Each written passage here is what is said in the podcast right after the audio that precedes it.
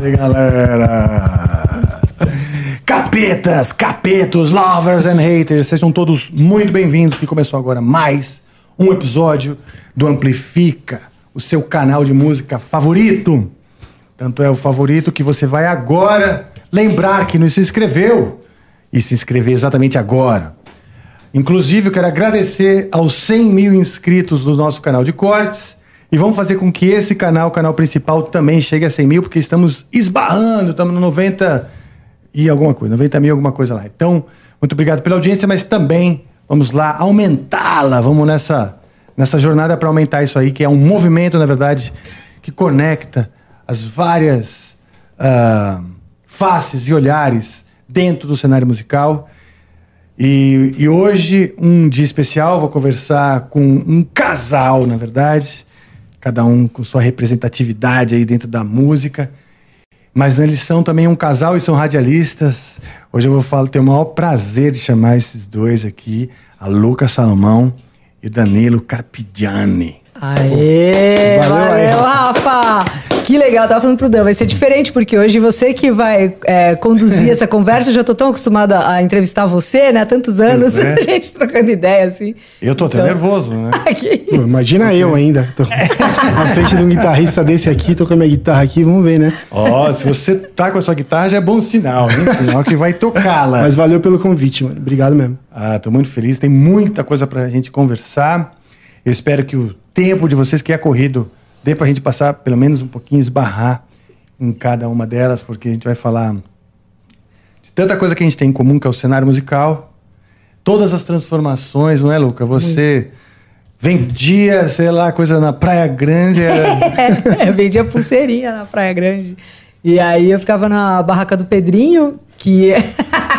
Olha que a galera que é ali da, da dessa área vi, cresceu ali, né? O pessoal é, praia grande mesmo ali, Rua Íris, né? Margarida, aquela área lá.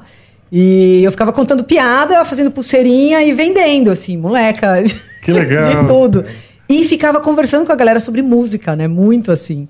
Então, é, eu lembro quando. É, e eram coisas assim, eram os lançamentos, assim, disco novo do Van Halen, quando saía, e era aquela dificuldade pra gente encontrar o disco tinha que ir em determinado lugar e tal. E aí, sempre o Valcir que ajudava a gente, o Valcir da Woodstock, né, no Anhangabaú. Sim. E, e, então você vinha para cá, para, vamos dizer, você morava lá na Praia Grande ou morava aqui? Eu ficava muito lá na praia, mas assim, eu morava aqui em São Paulo, né? Sempre tá. foi aqui, eu sempre fui bem de São Paulo, assim, mas eu fiquei muito tempo, assim, com a minha avó lá na praia. Ah, que legal. E, mas eu cresci mesmo aqui, na, na, na cidade de Ademar, que é um bairro de periferia da Zona Sul. E que também tem muita história interessante ali, né? Cidade de Ademar caiu um avião.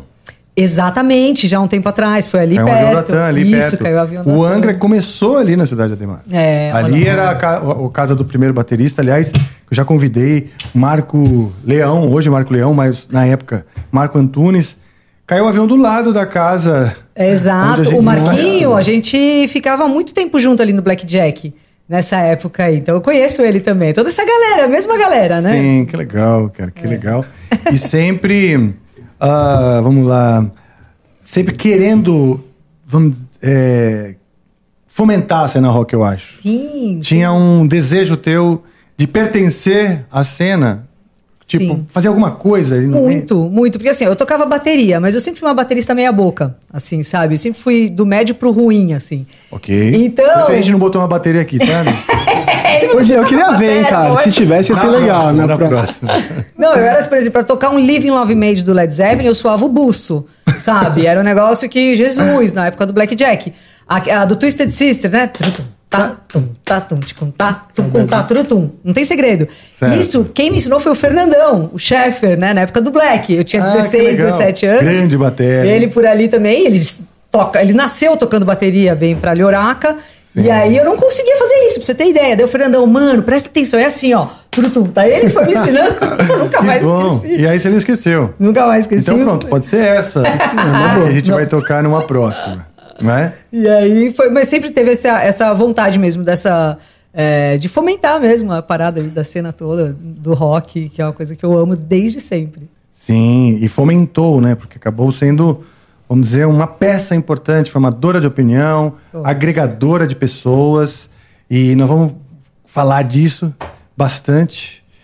É, e o Dan, que também curte skates, é. uh, fazer roupas, Sim, música cara, e verdade. pai de Nuno. Sim. É, o Badawi dava mocha no show dele há 25 anos atrás. É que é o seguinte, eu tenho uma banda chamada Oponente, que começou em 94, que é uma banda de hardcore. E rola até hoje essa banda, a gente sabe. Ah, Vamos, agora a gente vai gravar um EP, que é uma banda de hardcore, pesadão. Começou com aquela junção assim do que rolava na época dos anos 90, que era aquela ideia do do que tava rolando também, sempre muito conectado com o skate. Então eram shows meio de rap com hardcore. Então a ideia era fazer uma junção desse estilo, de rap com hardcore. Mas os, o vocalista da minha banda, ele não tem a pegada do rapper, sabe? Ele não é um cara que... Então a gente acabou indo mais pro hardcore. Então essa banda existe, a gente toca, faz show, já viajamos para fora, né? Tocamos aí. E vamos gravar, o então... toda vez fala isso, né? E aí, é, e quando eles, eles... É mais ou menos da mesma época do começo do CPM, então a gente fazia show no hangar com CPM, fazendo ah, tal. E era meio vazio, né? Eles cresceram, é. a gente continuou nesse underground, mas eles... eles aí depois, mais pra frente, fui é, tocar com... português, o de vocês? Português. Ah, legal. O Rodrigo, vocalista, morou um tempo na, na Argentina. Tem algumas coisas também, que ele canta castelhano, que ele fala bem...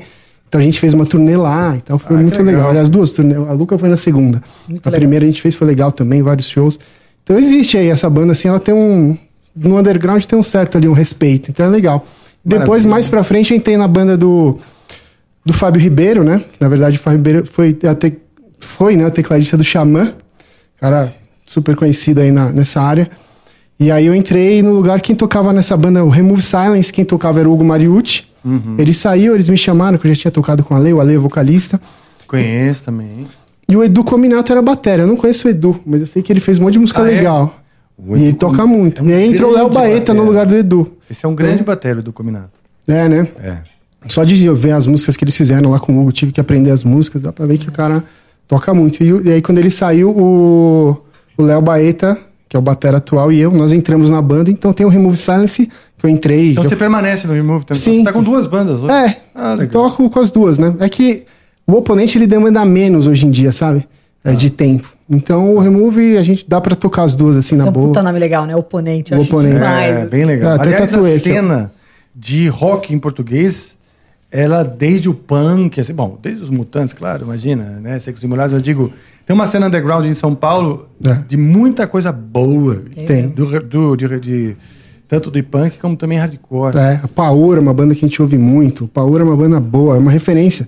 Pra gente que é do underground é o Paura, sabe? É mesmo? É. A gente ouve, meu, olha só o que eles lançaram e tal. Pra gente que tá há muito tempo, não sei se antes deles ou não, mas eles continuam e vão pro Japão e tal, sabe? Então é legal, tem uma cena que é muito forte e tem um respeito muito grande pelas pessoas que vivem ali nesse universo. Então, sempre que a gente tem condição, a gente grava e toca. E a ideia é isso aí. Pronto. Então agora eu quero perguntar como vocês se conheceram? Puta, isso é legal, assim. O Dan, a gente tem muita coisa a ver, mas até então eu não sabia. Só que eu sou muito amiga, eu saía direto, trocava muita ideia com o irmão dele. Então a gente ah, tem isso em comum. E aí, a gente, falando das nossas é, flopadas amorosas, né? Então daí ele falava as coisas, eu contava as minhas, a gente, puta.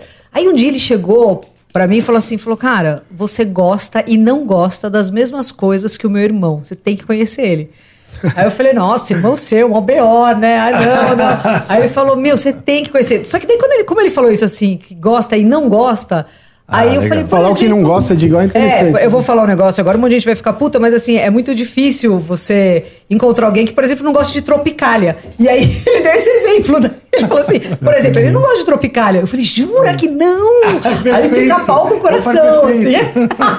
Entre Foi outras isso. coisas. Né? E aí a gente saiu pra conversar um dia, assim, ah, vamos tomar um negócio aí e tal. Daí a gente foi na época no filial, quando era bombadão ali, né? O filial Verdade. 2011, sei lá. E aí a gente ficou até de manhã conversando. Ah, que legal. E aí teve duas temporadas. A gente namorou a primeira, uhum. daí não deu certo, aí depois a gente voltou em 2015. 15. É. A primeira foi em 2011. É. Foi em 2011. Tá. É. É.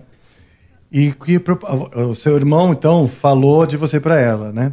E o que, que ele falou dela para você? Ah, na verdade, é verdade. Ele falou, cara, ah, tem, pô, tem que trocar mais ideia com a Luca, uma pessoa diferente, uma pessoa que tem as opiniões.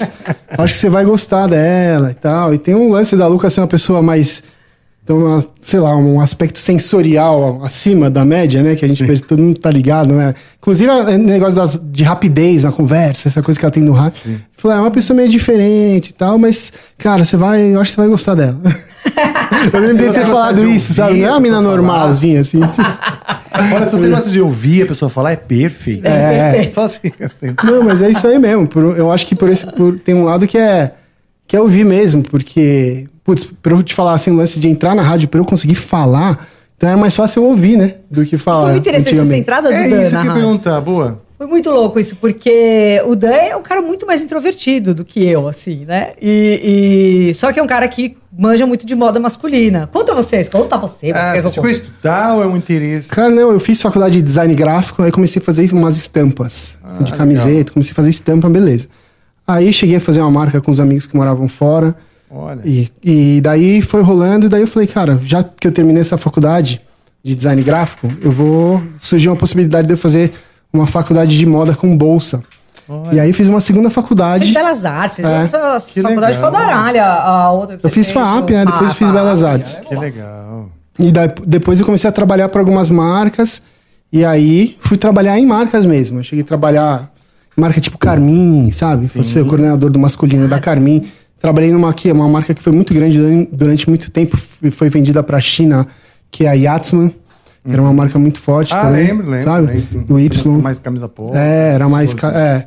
E também trabalhei na Siberian, que é uma marca. Sim, também. Então fui trabalhando nessas marcas e tal. E aí. Eu fiquei estudando isso e aí eu fiquei muito focado nisso durante muito tempo, sabe?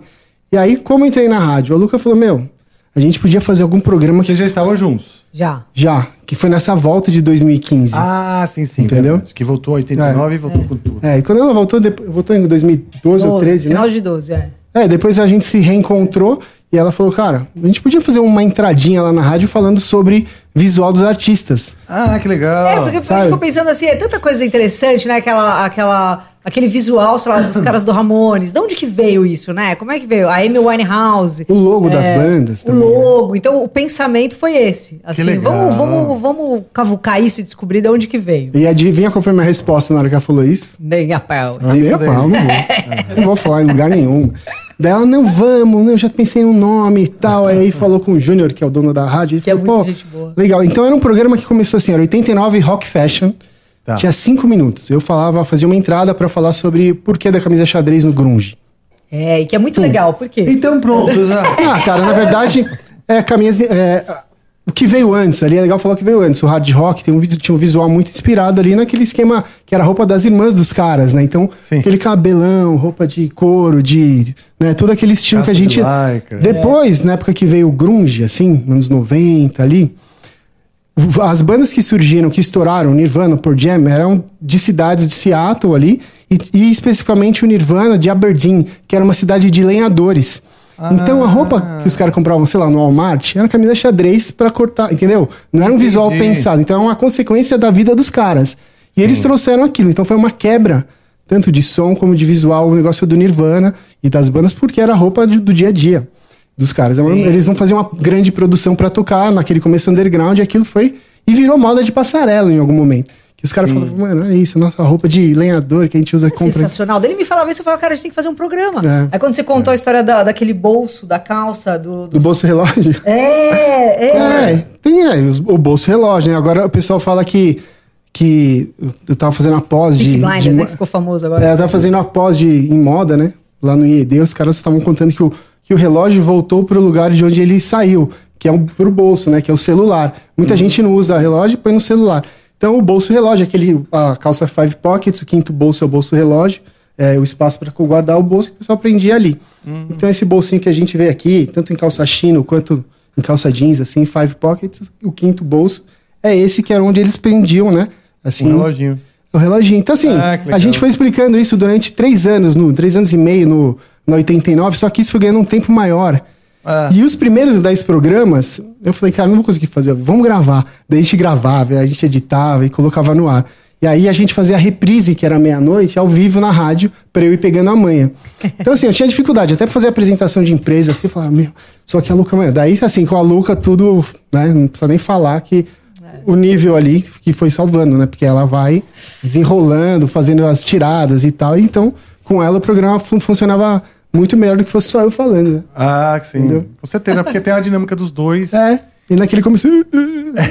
é. Mas vai indo, vai indo. Maravilha. Aliás, ainda falando do, do, da, de identidade visual das bandas, que é um negócio importantíssimo, né? Você falou daquela foto icônica do Ramones, os caras hoje em Los Angeles eles vão naquela esquina tirar foto e tirar foto é. como a, o Abbey Road, né? Porque marca. É, no, na época do. Eu lembro que eu estava finalizando o colegial nos Estados Unidos, bem nesse ano que foi de 88, 87, 88. E, não, desculpa, 88 89. Eu tinha 16 para 17. E o glamour, né, estava sendo substituído por essa roupa de lenhador que é, você contou. É isso aí. Que tem uma coisa comportamental que eu acho interessante também se ressaltar, porque é muito natural muitas vezes. O cara do Ramones, não sei se foi um estilista lá falar, muito difícil, como o próprio Sex Pistols, né? Coisa, meio que a atitude, o comportamento do cara estava ali mesmo, né? O cara pode dar uma realçada no dia da foto, claro, né? Pegou a melhor jaqueta e tudo. Mas já devia fazer pouco parte disso. Mas uma coisa que, que ficou bem claro para mim era o seguinte: a, o movimento grunge, o artista é o cara da plateia.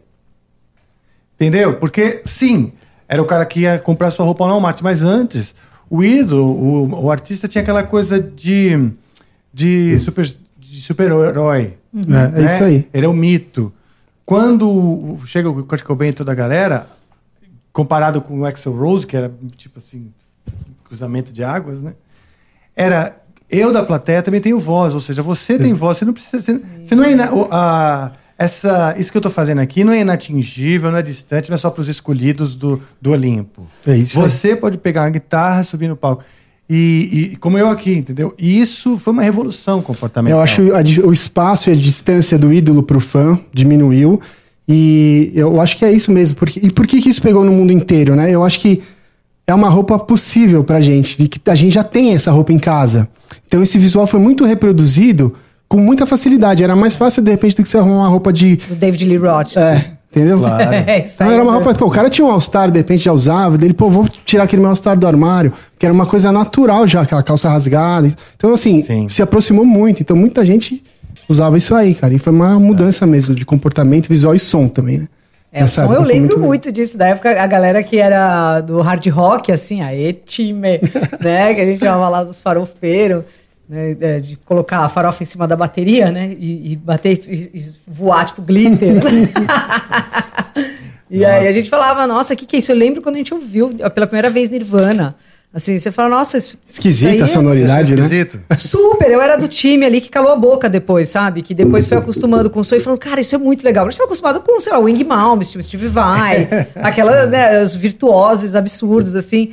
E aí depois, assim, sabe na segunda música, você fala, ah, essa música é legal, filha da puta, música é boa. É. Aí na terceira você fala, puta merda, eu vou comprar essa bosta.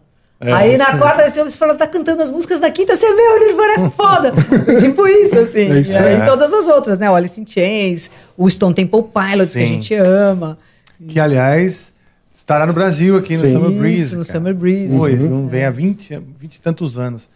Quando chegou o Nirvana, como foi para você? Para ela foi Cara, estranho. Foi estranho um pouco, porque nessa época eu tô ouvindo muito Beast Boys, ah, sabe? Tá. Muito relacionado com o lance do skate. Também tinha essa ah. aproximação do visual que quando eu fui no, no show do Beast Boys no Olímpia, cara, você olhava para o pessoal levantava a mão, você via o SWAT, olhava para o pé, era o Walk com a calça dobrada.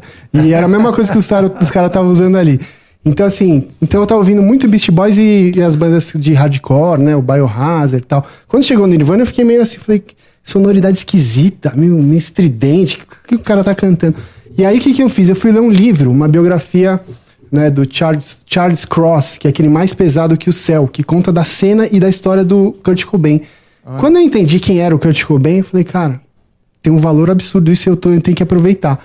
E aí eu consegui, assim, entrar mais, mas eu tive que me aprofundar um pouco mais, porque a sonoridade era muito estranha para mim naquele momento, sabe? Sim. E hoje existe um respeito que é quase uma unanimidade, né? É. Porque, porque foi uma revolução comportamental que o mundo estava passando, mas as, as bandas também representavam, né? Sim. Porque o fim dos anos uh, ah, 80, que foi um ano de muito glitter, foi de muito glamour, é. cabelo penteado. É. A época da disco, né? Aqueles, é. Aquelas roupas cintilantes é. e New tal. Wave, né? Ombreira. Uns exageros que, de todos os revivals parecem estilosos, desde 60, 50, 70, é. nos 30. É. Os, os 80 você tem que tomar cuidado. É, tem que tomar cuidado. É, muito. As calças tinha coisa é que, tipo assim, ridículo, assim, esquenta né? coração, né? É, que nossa, esquenta coração. Não, não, a gente conversou um dia num, num, em um desses programas que a gente fazia ao vivo lá, na 89, com, a gente trocou ideia com o Frejá sobre esse armário dele dos anos 80. Ele falou, cara, eu tenho lá umas coisas de lantejoula, combreira, que eu olho e falo, meio. Como eu pude. Tem que tomar né? cuidado mesmo. Aí você falou, não dá pra. Alguma coisa a gente pode resgatar, mas não é, não é sei lá, viu? É, ele guarda como memorabilia. É. Né? Imagina no Hard Rock Café, né? Nossa. Imagina, nossa, o Frejá usava. é. O Phil Anselmo usava topzinho, né? Cropped, ah, um biguinho de fora. Mas, e, olha só, essa é uma banda de, que exemplifica bem essa transição. É, muito. Porque eles nasceram lá no final dos anos 80 então aquela coisa, glitter era normal é. e o exagero, eles foram uhum. na onda, mas a uma bela hora eles perceberam que, tipo, nada a ver. É. Mudou. Mudou, Mudou muito. E, e, é louco isso, como a sociedade vai mudando e a banda, os artistas, né, de maneira geral, é, representam isso ou refletem isso e vice-versa, porque uhum. não é uhum. todo mundo que está vendo as mudanças de, em primeira mão. É. O mundo está mudando e tem uma galera lá em Seattle sintonizada com essa mudança mas se eu só tô vendo os caras com glitter na cabeça, eu acho que o mundo é aquilo. É. E aí acaba. A revolução comportamental se retroalimenta da arte é. e vice-versa, né? Eu lembro quando apareceu o Red Hot Chili Peppers, né, a primeira vez, assim, que também foi um negócio. O Fenomora, é aquele cabelo, né? Você deve curtir também, porque tem essa coisa Total. meio Beast Boys, né? Total, adorava, é. é. Ah. No Fade No More foi uma das bandas que eu mais ouvi na minha vida. E aliás, você falou um negócio interessante que o Dee Snyder, no documentário do Twisted Sister, ele fala a gente tava ali quando a gente conseguiu a gravadora, que a banda estourou mesmo, com o disco que tem a música que você sabe tocar, o Arnold. ele, ele falou, cara, a gente já tava um pouco atrasado na questão do visual. Mas tá. mesmo assim ainda pegamos o final ali que deu. Ele falou isso no documentário. Ah, tá. Sabe, aquele visual lá, lembra? Stay Hungry, que negócio. É, a sombra Aquilo era o né? final né? já, ele Sim. mesmo comentou. Verdade. E depois daquilo deu uma enxugada, assim, no estilo. Demais, né? E deixa eu perguntar, Luca, você é uma, uma, radioli, uma radialista assim, icônica. A gente sabe ah, que, bondade dos seus é uma peça importante mesmo. A gente que está aqui na cena rock de São Paulo, especialmente, que ecoa pelo Brasil, pelo mundo, pelos brasileiros pelo mundo, mas a gente sabe a importância da tua figura. E teve uma época que, a, que quando 89 parou, acabou, não sei, como foi, como foi essa coisa, esse fim, essa eh, Nossa. sua vida? Foi um show de horror, assim, né? Porque é, eu entrei na 89 e 98. Eu tinha 19 para 20, assim, eu era super nova, né? E conforme foram passando ali, passando o tempo, a 89, cara, ela era, é, é, um negócio surreal ali, né? Então, pressão total, sobrinhos do Ataíde, um monte de coisa, eventos acontecendo, passeatas e tal, tal, tal. E eu fazendo horário da tarde, eu era, eu, eu, por muito tempo fui a única locutora, porque era um universo muito diferente de hoje em dia. Eram mais então, homens, né? É, então assim, eu lembro que tinha até um diretor que ele falava assim, ó, não dá para colocar uma outra mulher depois de você, porque senão vai confundir, como se fosse, sabe, pra você ter Então, era Você muito... tava preenchendo a cota feminina. Isso, é. exato. Então era um negócio assim, muito, muito diferente, assim. É, nossa, eu já ouvi vários absurdos em testes, em coisas que eu fui fazer, assim, sabe, de locução. De, em outras rádios, você fala? É, antes do, na 89 foi assim, eu, sabe quando você entra em casa? Você fala, cara, que lugar, mano, é. todo mundo legal, é, ninguém me olhando torto por ser mulher, Sim. por estar no rock, por, por, ser muito nova, nada disso, assim, é, sem chavequinho, sabe? Então, é, já teve, a primeira vez que eu fui fazer um teste, por exemplo, foi na época da Brasil 2000, e é, era uma rádio né, bem mais abaixo, assim, da 89. E foi por ali que eu queria começar, porque eu era muito da 89, assim, sabe? O 20, eu vi o Valcir, que eu já citei aqui, né? O Comando Metal e tal. E aí, na época. Nossa, o... você mesmo, tinha o Comando Mental. É, o Comando do, Metal. metal do, do, do Valcir. Domingo, meia-noite. É, eu ouvia direto. saudade também. É. Hum. E aí já aconteceu, deu fazer o teste e o cara fala assim: ah, você quer. Na época não tinha internet, né? Então tinha aquele é, telesexo, você ligava para ficar ouvindo a mulher gemendo, né? e aí o cara falou: ah, você quer pegar no microfone? Você tem a voz boa, hein, pra fazer um telesexo. Você não quer em casa jantar pra gente ver se você consegue vir pra rádio amanhã? Sabe assim?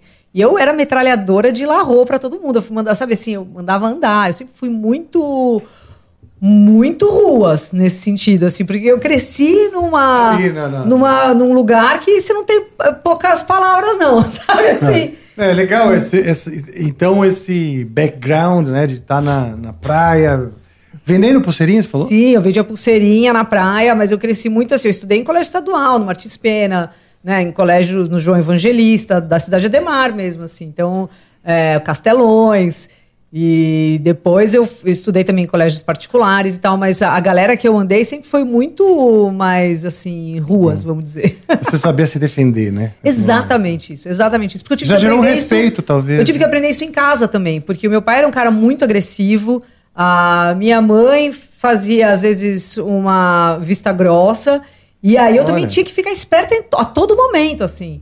E aí, quando acontecia de vir, tipo, um palhaço, assim, falar uma, um absurdo desses, eu, pra mim era fácil até, sabe? Assim, falava, isso aí é ficha. Que nem quando eu fui ah. fazer o meu teste de locução, teste de locução não, quando eu fui fazer o curso de locução, o professor no último dia de aula estava super tensa, né? Porque eu era recepcionista de uma escola de música, não tinha grana, nunca tive grana, assim, era bem difícil, na real. Tanto que eu só fui conseguir fazer faculdade agora, depois de velho. E aí, nessa época, o, que eu estava fazendo, uh, eu ia pagar lá para fazer o curso, paguei para fazer o curso e tal. E aí o professor, no último dia de aula, eu super nervosa, né? Pensando, meu Deus, o investimento que eu fiz aqui. E aí o cara falou assim, ó, oh, você vai ser, na frente de todo mundo, né? Era aprovar ou não aprovar a pessoa. Você vai ser uma ótima locutora para fazer de madrugada, fim de semana, numa rádio pirata. Eu tenho vontade de falar o nome de todos esses caras que ela tá falando, que eu sei quem são, então é por aí, mas não é posso. Mesmo? É, Só é, pra dar, falar, mas já foi, né? Assim, Onde estão? Olha a parte boa. Eu não, nunca liguei. É, isso que é legal da história, cara, é isso. Né? A minha opinião Sim. é que assim, pô, eu gosto de fazer locução, eu vou fazer. Sim. Se você não gosta de mim, é uma projeção sua, que foda-se. E aí eu falei, meu, eu vou. E eu entrei em rádio, comecei a fazer isso por conta da, de, do conhecimento musical da época, que a gente lia, né? Tinha que ler livro, né? Você tinha que ir atrás de biografias. Não era tudo assim, então. eu pirava naquilo. E aí, quando eu entrei a primeira vez em rádio, foi quando a Kiss começou, só que ela não tinha ainda o, o aval de São Paulo, a concessão de São Paulo. Então era uma rádio do interior. Daí, isso foi antes de 89, eu tinha 18, 19 anos, assim. E lá também já aconteceu de um cara nossa, Rafa, eu fui muito tirada. É Se eu for ficar lembrando aqui, eu vou te contar. Bom, que bom. Então tem uma história de superação é, aí também, né? Eu imaginei que fosse que, que fosse uma coisa meio que. Como chama isso? É, incontestável, né? O seu talento para a rádio. Mas hoje a gente Não. avalia também sabendo toda a sua trajetória. E, e como era um, sei lá, outro, o, o mundo era muito mais machista. Não era? Não existia assédio moral. Assédio moral era sinônimo de frescura. Ah, você se sentiu assediado? Você é fresco. É isso. Era tipo, então assim, você tinha que aguentar cada uma. Eu aguentei cada uma, assim. E você fala, mano. Então é legal ver essa mudança do mundo também, Sim, essa evolução. E, e rápido, e rápido. Esses chefes que gritam, eles, eles é. foram exterminados, é. assim, não existe mais. É. Mas a gente cresceu ouvindo, ouvindo o chefe te mandar tomar no cu, assim, sabe? E falando que você não presta, e tinha que ser mulher, isso era normal sabe? Olha então, só, assim, é, é, surreal essa, essa, essa virada que a gente está presenciando agora, é tipo grunge, sabe? Que, aí começa a galera falando, ah, isso é frescura, é mimimi. Não é não, cara, é importante. A gente tem que pensar isso, tem que trazer esse olhar, é legal, é, é, é válido, sabe? E aí, coincidentemente, ou também com a sua colaboração, óbvio, a 89 explodiu, né? No, nesses. Uh, come... Foi o que? Meio dos anos 90? Foi. A 89 é uma rádio assim gigante, né? Ela começou em 85 e aí eu ouvia já bastante, 93, 94. Verdade. 95, muito, 96. Então, pra mim, era, era tipo aquela banda. Sabe aquele moleque que toca na garagem e fala, cara, um dia eu vou tocar no Angra? Aí o Angra te chama e fala, ó, vamos tocar? Foi tipo isso, assim. Rockstar. E aí você fala, meu, você entra, tem, você chega e arrepia. Você fala, cara, eu entrei no 89. É, eu não tava acreditando, é. assim. Existia mesmo um fetiche. Até hoje arrepia, ó. Tá vendo? É, eu tô arrepiada mesmo. Que legal, cara. legal. Eu lembro quando eu também entrei, quando eu fui pela primeira vez naquele prédio da Paulista, que era o mesmo. É? Praça Oswaldo Cruz. Tinha um que era lá no final. Exatamente, lembrei. É. Primeira vez foi é. lá. É. E era o outro lado da Brasil. Do, a, a, que era Brasil 2000 que você falou, a né? Brasil 2000 era, era longe. Era, era Doutor Arnaldo. Isso, é. é. tipo assim, exato oposto. Isso, assim, isso, fossem, né? isso. E quando eu entrei em 89, tipo, subi na vida total. porra, venci. E tinha esse, esse, esse, esse, estigma, essa energia de querer pertencer, né? É. De querer. A gente ouvia. Aliás, a, a importância da rádio na nossa vida na nossa geração, é completamente diferente, né? Completamente. A gente ouvia a rádio e tinha os nossos amigos lá, como se fosse. É. Que Gravava, tavam... né? É. E a meta de uma banda era tocar na rádio, né? É. Vou tocar ali. Vou... Você chegou a pegar bastante fita demo? Muita, muita fita. Em cassete? Cassete, carta, peguei muita carta. Então, assim, na, na época que eu entrei na rádio, era assim: você falava hoje, ó, vamos ouvir o som novo do Rafa Bittencourt. Daqui três dias eu ia saber se a galera gostou ou não. A gente tinha que esperar, falar, manda a carta pra cá, tal, tal, tal. Daí mandava. Olha só. E é. aí a gente ia ver, então assim, é, é, é, completamente outro mundo, assim, né? O Bem começo do e-mail, né, para os é, comentários, foi uma revolução. Ele me é, mandou agora, já chegou, né? eu falava, meu Deus, já chegou, Legal. ele mandou agora lá do Acre. É, é cara. É, o Angra, a gente, eu lembro quando a gente começou, comecinho dos anos 90 também, é, a gente recebia carta da gravadora, depois uhum. escrevia a resposta, marcava então um call, né? É. Como que eu falo? Me dá os telefones aí da, da, pessoa. Aí chega uma carta, não, você pode ligar nesse telefone, assim, fala com essa pessoa. É. Depois de 10 dias. É. Não, é outro rolê. E... Expectativa, né? Só me liguei agora que eu não respondi sua pergunta, que você falou da rádio, ah, né? Quando ela, isso, é. quando ela acabou. E aí que foi, foi em 2006. Quando a rádio acabou. Daí viveu todo esse auge, né? Os 90, 2000, eu entrei em 98, que tava, a rádio também tava, já estava muito bem. Então você já ficou quase 20 anos ali. É, já passou de 20 agora, né? Só que assim, da, da, época que, que eu comecei. Só que daí quando, meu, eu fui chamada pelo RH, assim, ó. Sabe? Só que eu já tava vendo aquele movi aquela movimentação. Ah, é? Você se ligou? De uma galera saindo aqui. É, você, puta, sabe aquela história? Você vai vendo, assim, ó, um movimento estranho. E eu sempre fui de observar muito comportamento, eu sempre gostei muito disso, assim. E eu falei, cara, a casa vai cair. Comentei ainda com uma amiga minha lá da época. Eu falei, vai dar algum BO aqui. Aí não deu outra. Eles estavam já fazendo um esquema lá para mudar a programação da rádio, mudar a cara da rádio, ela ia deixar de ser rock. E aí tiraram os locutores dos horários titulares, assim, né? Então saiu eu, Zé Luiz, Roberto Reis. E a gente falou, cara, o que, que eu vou fazer? E aí eu me ferrei, porque eu não tinha faculdade. É, não sabia fazer mais nada. E não é que eu sou uma locutora de rádio. Eu gostava de ser locutora da 89. Porque eu sempre fui guaxumona, Rafa. Eu nunca. Assim, eu acho tão legal quando eu vejo você falando assim, é. Ah, eu ouço bossa nova, eu conheço um monte de coisa de samba. Você é um cara que manja de pagode, você manja da porra toda. Eu detesto. Então, assim, e sempre foi assim. Eu não sei te explicar. É um negócio que Sabe? Eu não consigo. Os dance, o Thiago lá, o DJ fica puto comigo. Não é dance que chama isso aí, é. Aí é um outro nome, o João deve um saber, sei trance, lá. é, trance, mas pra mim é tudo dance. Aí ele, não, não, fala merda, cara, né? é dance, é open down, sei lá. Tudo me incomodava, cara. É fogo, assim. Então eu falei, meu, tô ah. na mão do palhaço, não sei o que fazer. Hum.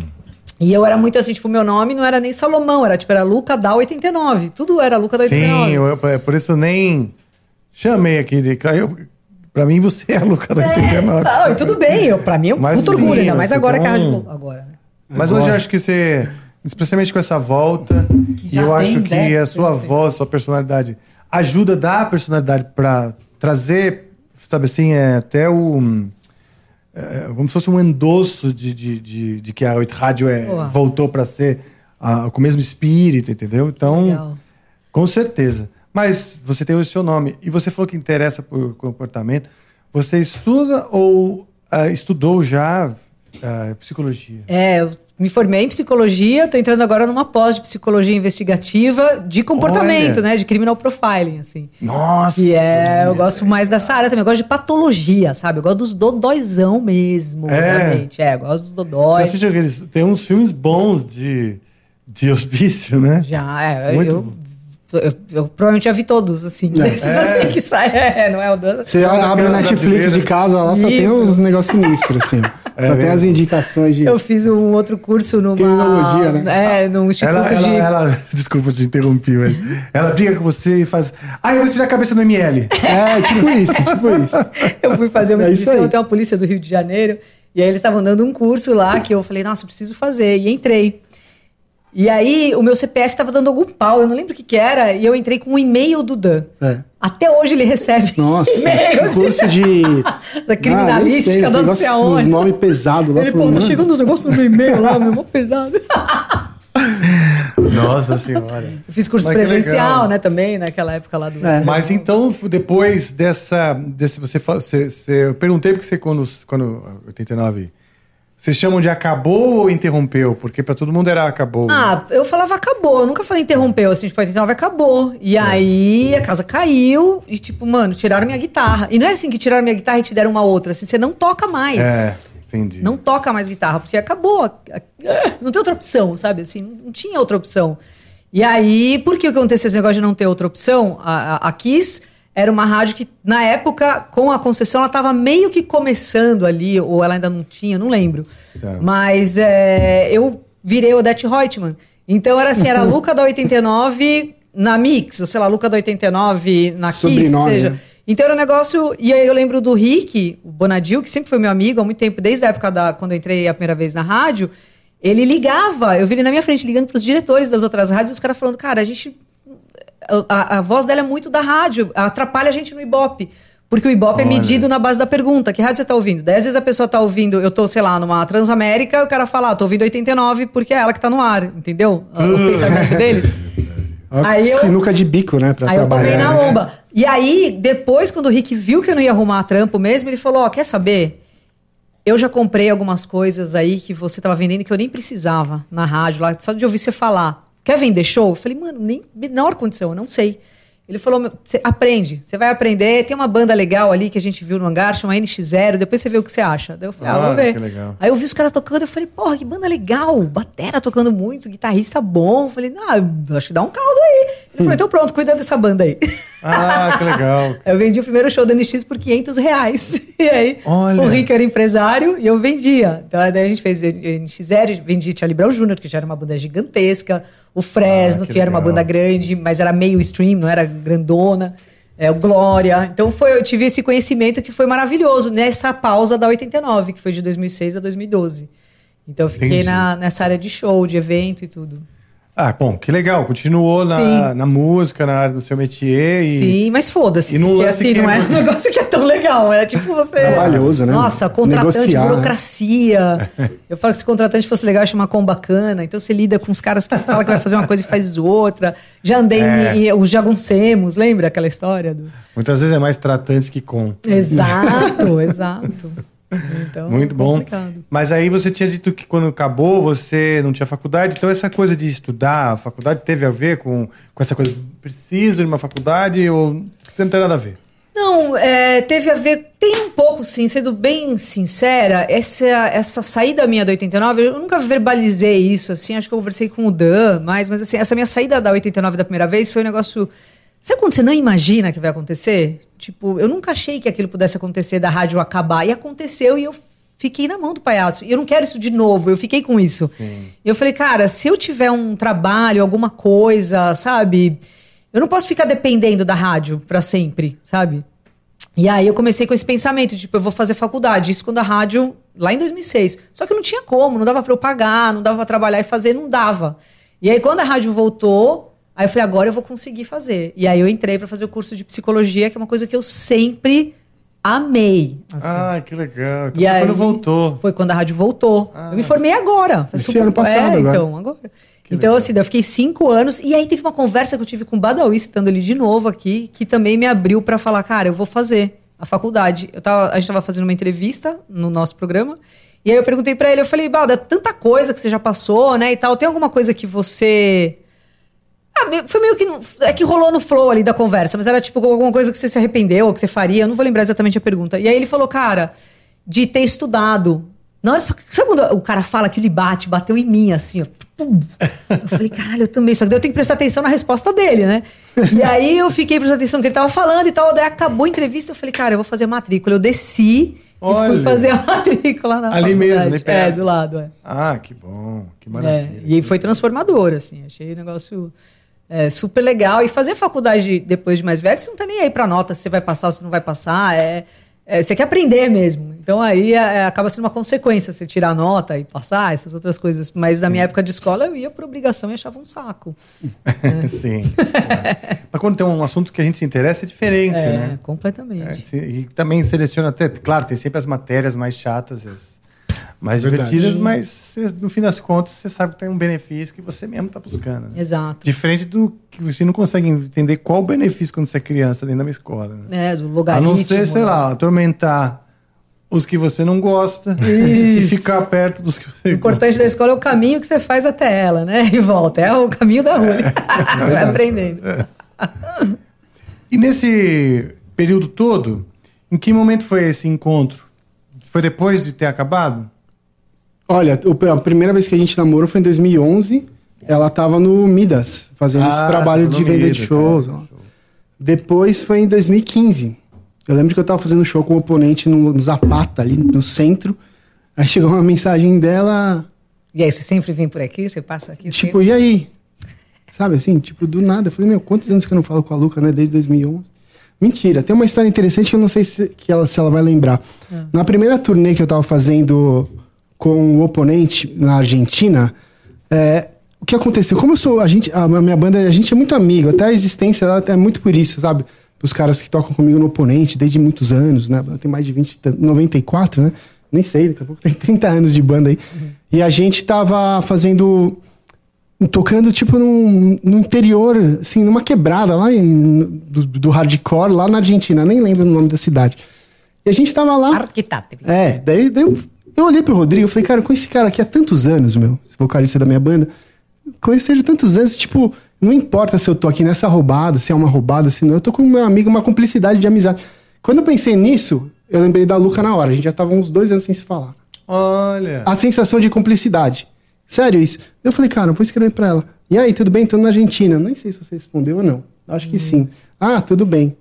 Então, nesse meio tempo de 2011 até 2015... Você considera esse eu, ponto, claro. Eu considero essa lembrança sim. da sensação de cumplicidade por eu ver um amigo que tava lá no lugar qualquer do mundo, mas eu tava tocando com ele e tava tudo bem. Daí, a única pessoa que eu tinha tido essa cumplicidade maior, assim, pelo menos que me lembrava, era a Luca. Daí eu escrevi isso pra ela. Ó, isso aí, no, traduzindo para o mulherês, é tipo ele mandando uma cesta de café da manhã em buquê de rosa e tudo mais. É, não, é verdade, de você. É, é. Né? Aí morreu essa história porque eu tava lá na Argentina, não sei se foi 2014.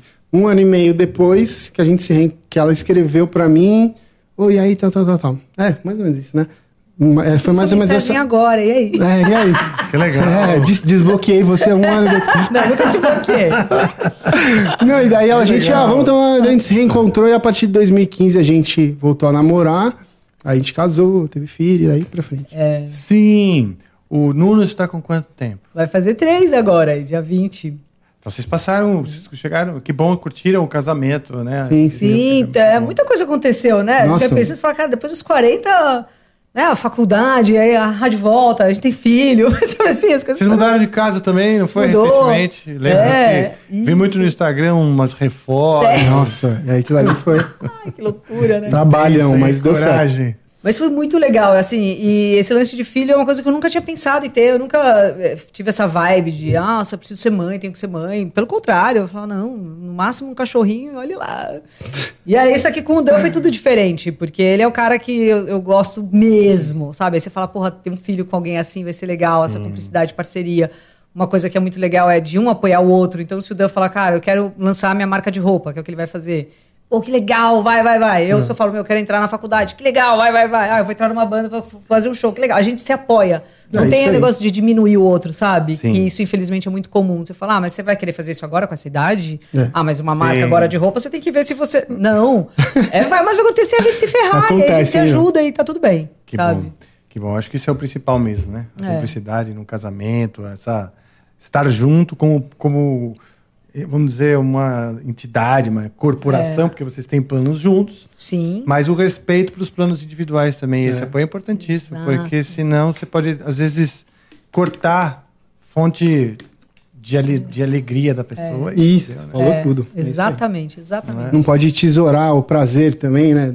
Da, da, pessoa fazer o que ela tem vontade. Tipo, eu tenho vontade de fazer um negócio que, cara, só vai fazer bem, né? Sabe e tem gente que compete com essa é. bem-estar do outro, né? Isso que é o problema. É, e é uma coisa, não sei, a Luca vai poder, vai poder falar melhor, mas hum. às vezes é meio inconsciente, né? Então, às vezes é, muitas meio... vezes é na, na, sacanagem mesmo, mas muitas, assim, muitas vezes é, sabe o que? A pessoa, na verdade, que faz o outro se sentir mal, ela tem tanto medo dessa pessoa perceber que ela é ótima e aí ela vai procurar um outro. Então a pessoa é. fica diminuindo. Insegurança. É, insegurança é. completa. É. E aí vai diminuindo. Só que a pessoa, às vezes, que passa por isso, nem se ele começa a se achar mesmo merda, sabe? Sim. E aí, cara, puta, é muito ruim, assim, Verdade. sair disso. Por isso eu acho que é bom, é muito importante pro sucesso de um casamento, primeiro ele tem que se amar muito, que também tem a ver com a autoestima, né? Tem Sim. a ver com você se aceitar nas suas limitações Sim. e tudo mais, né?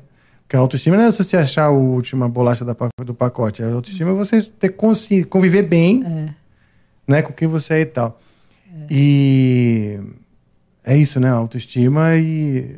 Como é que eu ia falar? Ah, esqueci. Mas, eu... é, mas, é, mas é isso. é, isso. é exatamente isso daí. Porque daí um, um vai levando o outro, né? Isso, Não, é uma coisa simples. Você... Que eu ia, até lembrei a hora que você estava falando de. Você falou assim, para fazer as coisas juntos, né? às vezes até coisas simples.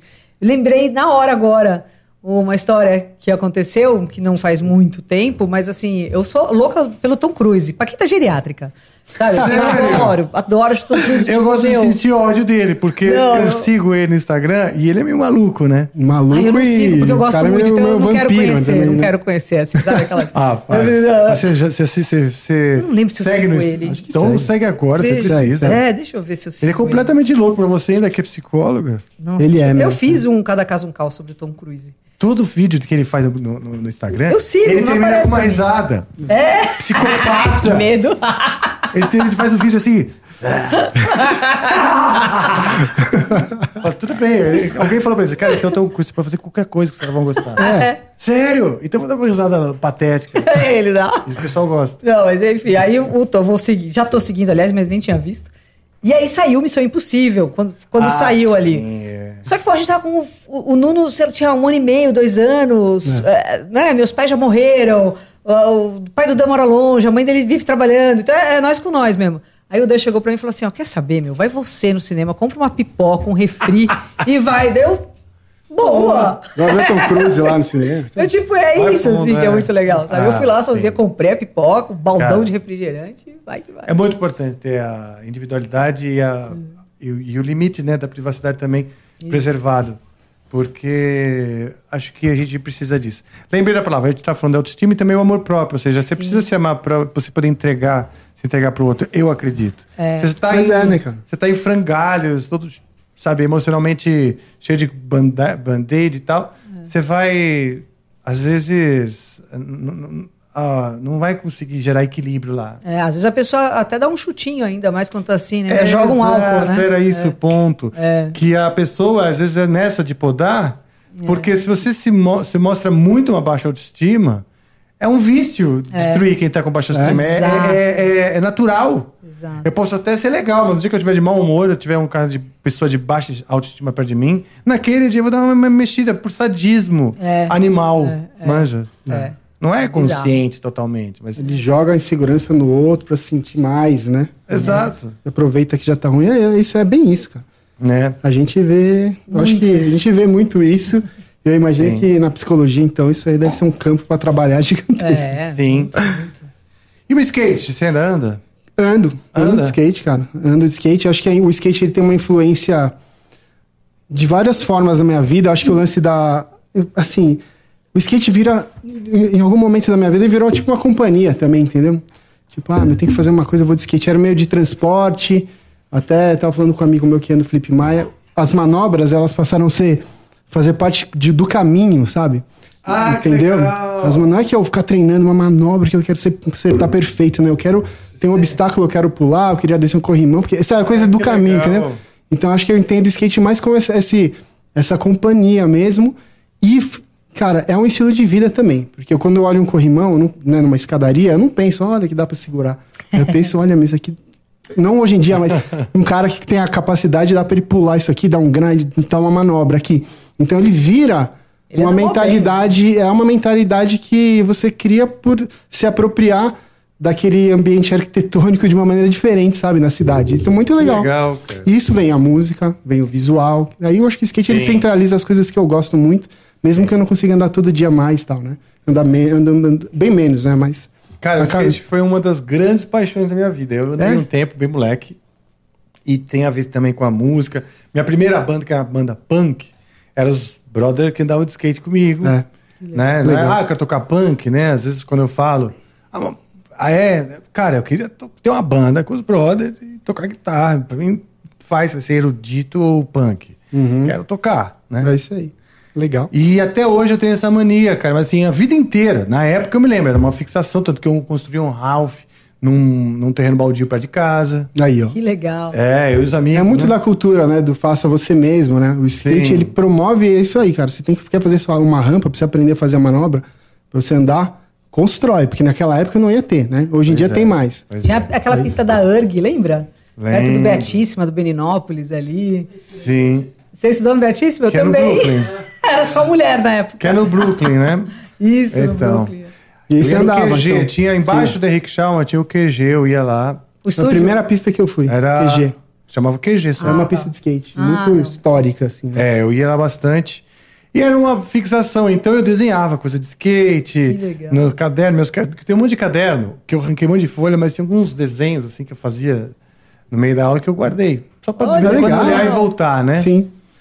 E ter essa fixação. E essa de ficar olhando pela o caminho sendo desenhado, o trajeto com manobras, eu faço até hoje, eu tô no Uber, assim. ah, que legal, legal. Eu até hoje eu fico desenhando. Não ando de skate há muito mais tempo. Há muito mas tempo. É surfo pouco, mas. Mas é... fica, né? Olha só que legal. Mas fica, são é manias. Uma, fica na cabeça essa, essas possibilidades que o, o, skate ele abre, assim, é muito legal. legal. Cara, você escreveu uma coisa muito legal, que foi o, essa, essa ligação do skate com o trajeto. Para mim não era tanto assim, era mais vamos sair de rolê, ia e tal, né?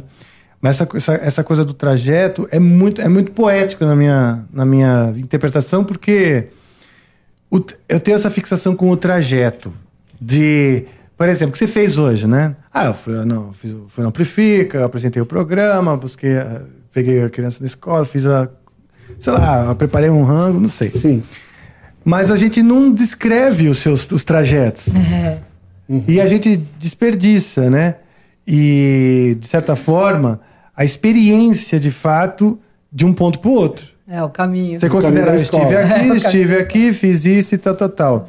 Mas o trajeto ele é importante. Essa coisa aí que você falou de um, um cara traçar sempre o mesmo trajeto e cada dia aprimorar, né, com manobras, ou seja, ele está é. dando poesia pro trajeto, é. né? Tá, tá, tá, tá é olhando o trajeto com, a, com, com beleza, com arte, com plasticidade, não é nem poesia, plasticidade. E, e é legal essa visão, bem legal mesmo. Eu não, não, não tinha me, me ligado, não. E a guitarra, hein? Pô, cara, eu vou te falar que a guitarra é outra coisa que eu. Minha mãe disse que me levou no show do Língua de Trapo quando eu tinha, sei lá, Nossa, quantos anos? Quantos 10, você tem? Vamos lá. 45. Aham. Okay. Eu olhei pra guitarra Língua e fiquei. Trapo entrega com idade, né? Não, minha mãe curtia e tal, né? Meu pai tocava violão clássico, então eu comecei estudando violão clássico com meu pai. Ah, então, eu, ele fazia, eu falava, mas tem que estudar pelo menos uma hora por dia. Obviamente que hoje em dia, se me der um violão, precisaria treinar muito para tocar o que eu tocava. Daí... O Rafa podia te dar um violão agora pra você fazer não, uma solinha. Mas é uma roubada. Não, não, não, não. Tá aqui, ó. Não, não, não, não. Nem aí, pô. É que é ser cúmplice. Seja por é isso. ajudar a pessoa. É, tá vendo? É, que a gente, a gente do lado. Você tem que, tem que ilustrar a conversa, vai. Nossa. Ilustrar a conversa. Eu não vou saber tocar, mas nem a pau.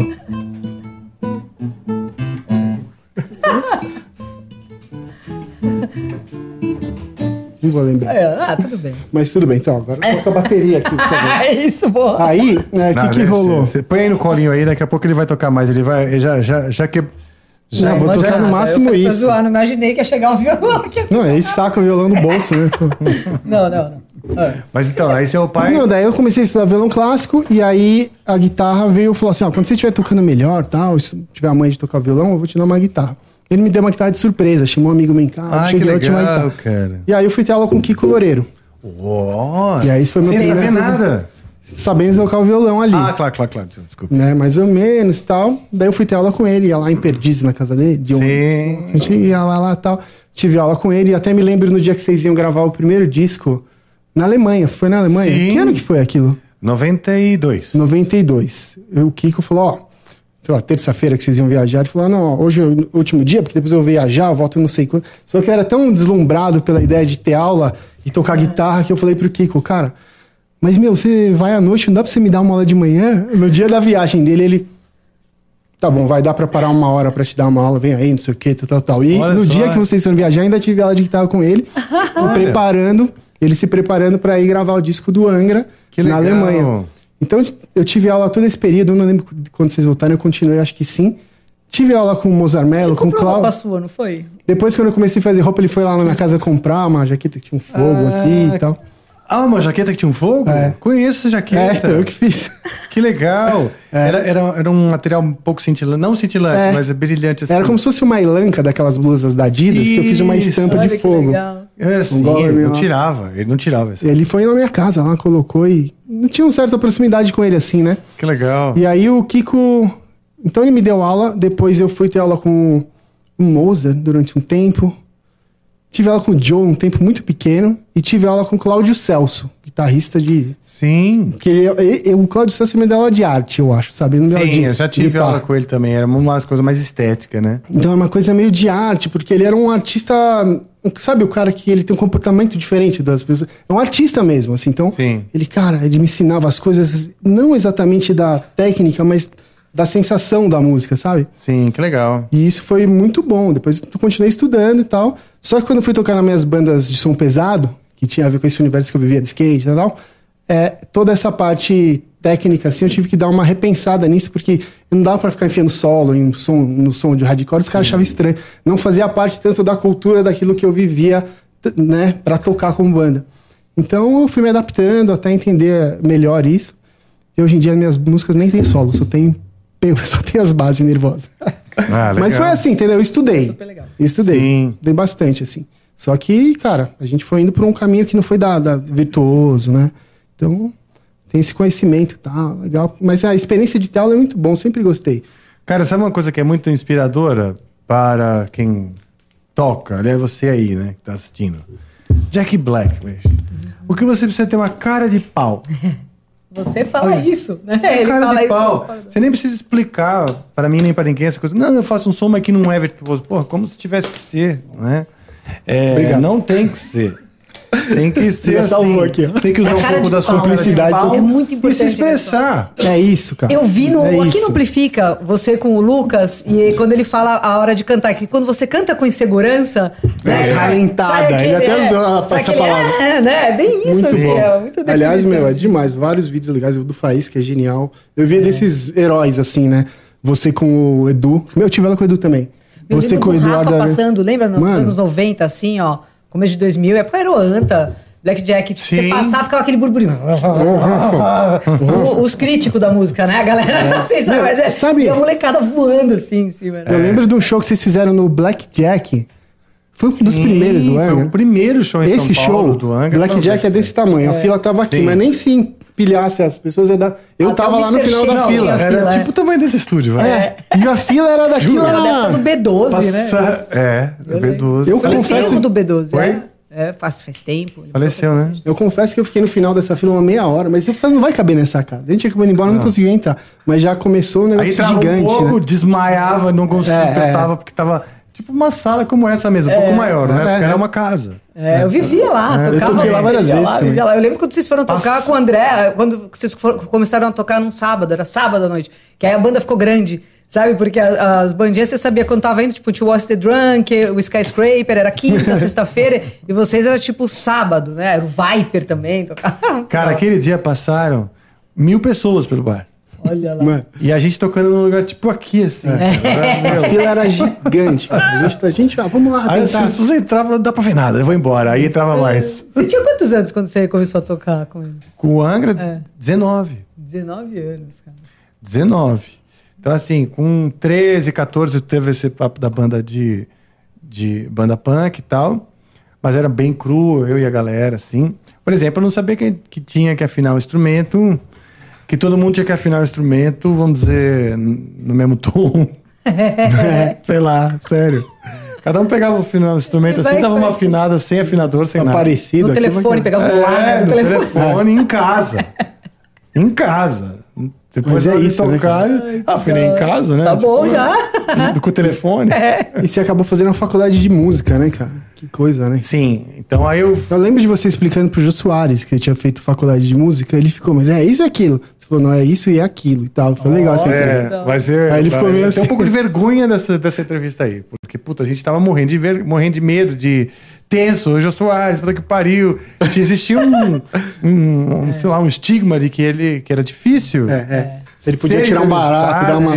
Exato e tal, né? Então vamos procurar no YouTube Rafael Bittencourt Nojo Soares. É, Angra, Angra, Angra. Angra.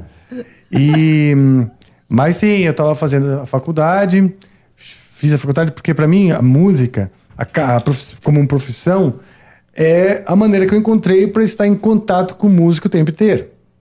Para mim, o caminho é. na música é o caminho do, do, do, do trajeto é o é. importante mesmo. Sim.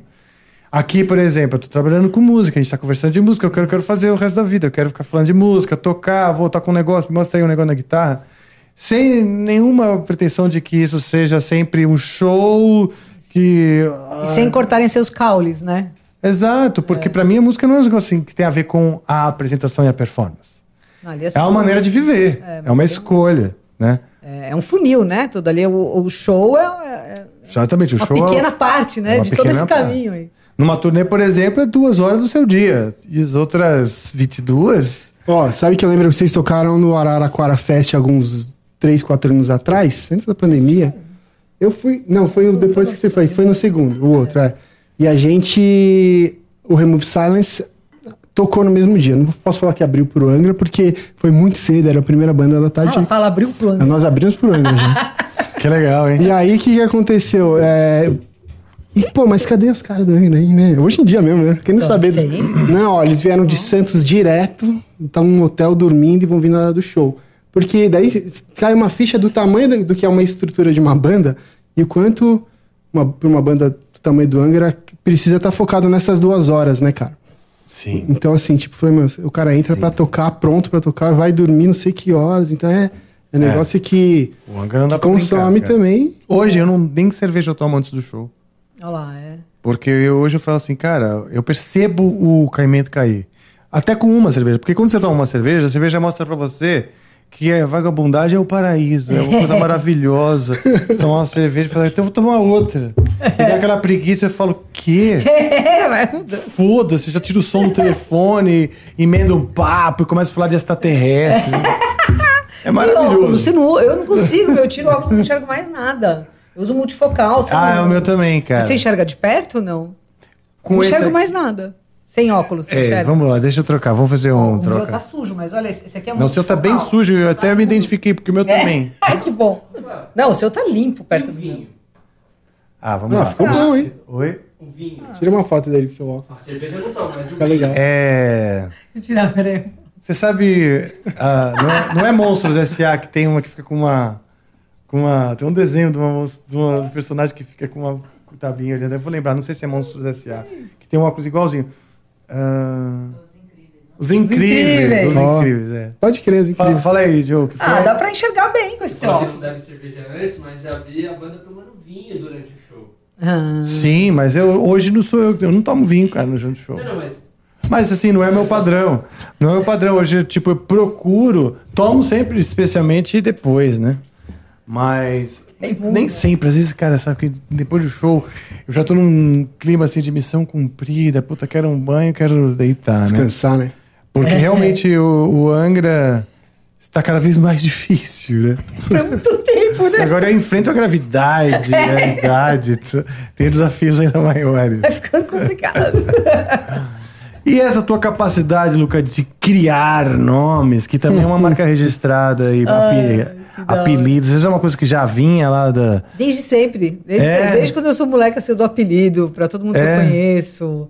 Ah, os trocadalhos. O... Na época que, que é, a gente ia no Blackjack, que vivia ali, era o Marquete, o, o Hugo, essa galera toda aí que a gente comenta. Até, aí o Marcão, que a gente até encontrou no show do Remove é, que tá trabalhando na Jack Daniels. Sim, ele, sim. Ele, ele. Conheço, Marcos, eu estudei com ele no Pio 12. Ah, que legal. Tem uma galera do, é. do, do colégio Pio 12, colégio de freiras e tal. Sim.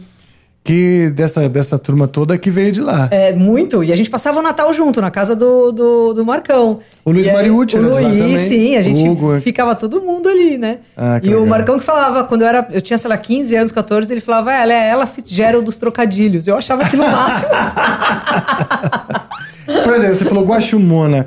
Guaxumona é o. É quando é muito assim. É, né? é, Heavy metal. É, Guaxumona, é muito, muito fechado, assim, sabe? Cavernão mesmo. Metaleiro de pônei, É, calça jeans, Isso, isso. Então, Não, e o jeito também, porque tem algumas marcas, tipo, beleza. O é, jeito de. beleza. Beleza. Esse Então- beleza era um cara...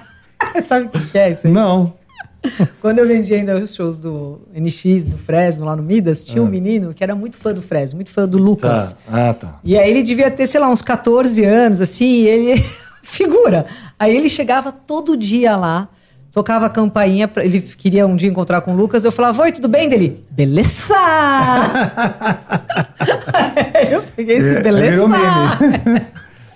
E aí, tipo, você vai usando essas coisas e viram marcas também, né? Aí É, outras tipo, pessoas vão falando também. É, voadora no lustre, né? Isso que é muito tipo, bom. das músicas. Voadora no Quando é lustre. fodaralho.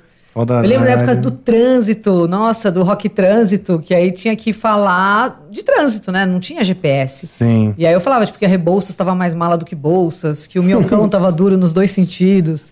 É, coisas assim. Então, tipo, Muito bom. Que legal, cara. Isso é uma marca, né? Isso é legal. marginal estressa. Isso também é uma inteligência criativa, né? Uma coisa também artística. Sim, eu sempre gostei muito, assim, de. Ah, puta, de, de pensar. Eu até falo, pro- meu problema, inclusive, é pra dormir, porque minha cabeça não para, assim, sabe? Então. É mesmo. É, às vezes besteira, não é que eu tô pensando em coisas filosóficas. Eu, eu penso assim, às vezes eu tô dormindo e eu falo, ah, isso aqui é legal. Tipo, aí eu cheguei pro Dan, ô Dan, qual que é o nome do filme? Uma flor que fazia meditação. Da Frozen. Frozen, é Frozen. Tô inventando umas piadas. Você acha que eu vou falar, ah, peraí, vou, vamos ver, acho que é. Deixa eu pensar. Ah, você nem gasta não, tempo. não dá, cara, não dá. Você nem gasta Não- tempo. porque não é uma piada que você já ouviu em nenhum lugar. Ela inventou, né? uma Não, coisa, tem. tipo, não tem como perguntar pra mim isso. às vezes eu conto umas piadas muito absurdas, ele fala, cara, você tem coragem ainda de contar isso, assim, que é umas coisas que eu adoro, eu dou risada até hoje, tipo um pontinho, o que, que é um pontinho marrom lutando? Olha a cara É. dele, ele faz uma cara de vergonha. O que, que é um pontinho marrom Hum, lutando? fala você. Equinoses. É assim, ó, também tem um Então negócio. vamos nessas do pontinho marrom, vai. Essa aí é clássico. É da, da, isso mostra também uma coisa muito da geração, né? É muito. É. Sabe o que rola também? Acho que teve uma época que é 89, que era outro momento do, do mundo, que ela, que ela fazia um, um programa de madrugada que era outro, outro tipo de piada, entendeu? Tá. Então hoje em dia você tem, ela inventa, fora o lance da rapidez, tá, inventar as piadas, tem piadas, tem piadas que já ficaram ser trás que não tem que dá. ser Tem que ser tipo. É, sim, mas aqui pode, né? Tem que ser do pontinho. É. É. Ah, sim. Entendeu? Ah, entendi. Tem algumas que hoje O mundo mudou a margem. Isso. do- do- do- sei, sei É que isso que eu quis dizer, Porque realmente. As do é, papagaio era da hora. É, sim. papagaio falando palavrão, eles zoando nisso, aqui imitando, entendeu?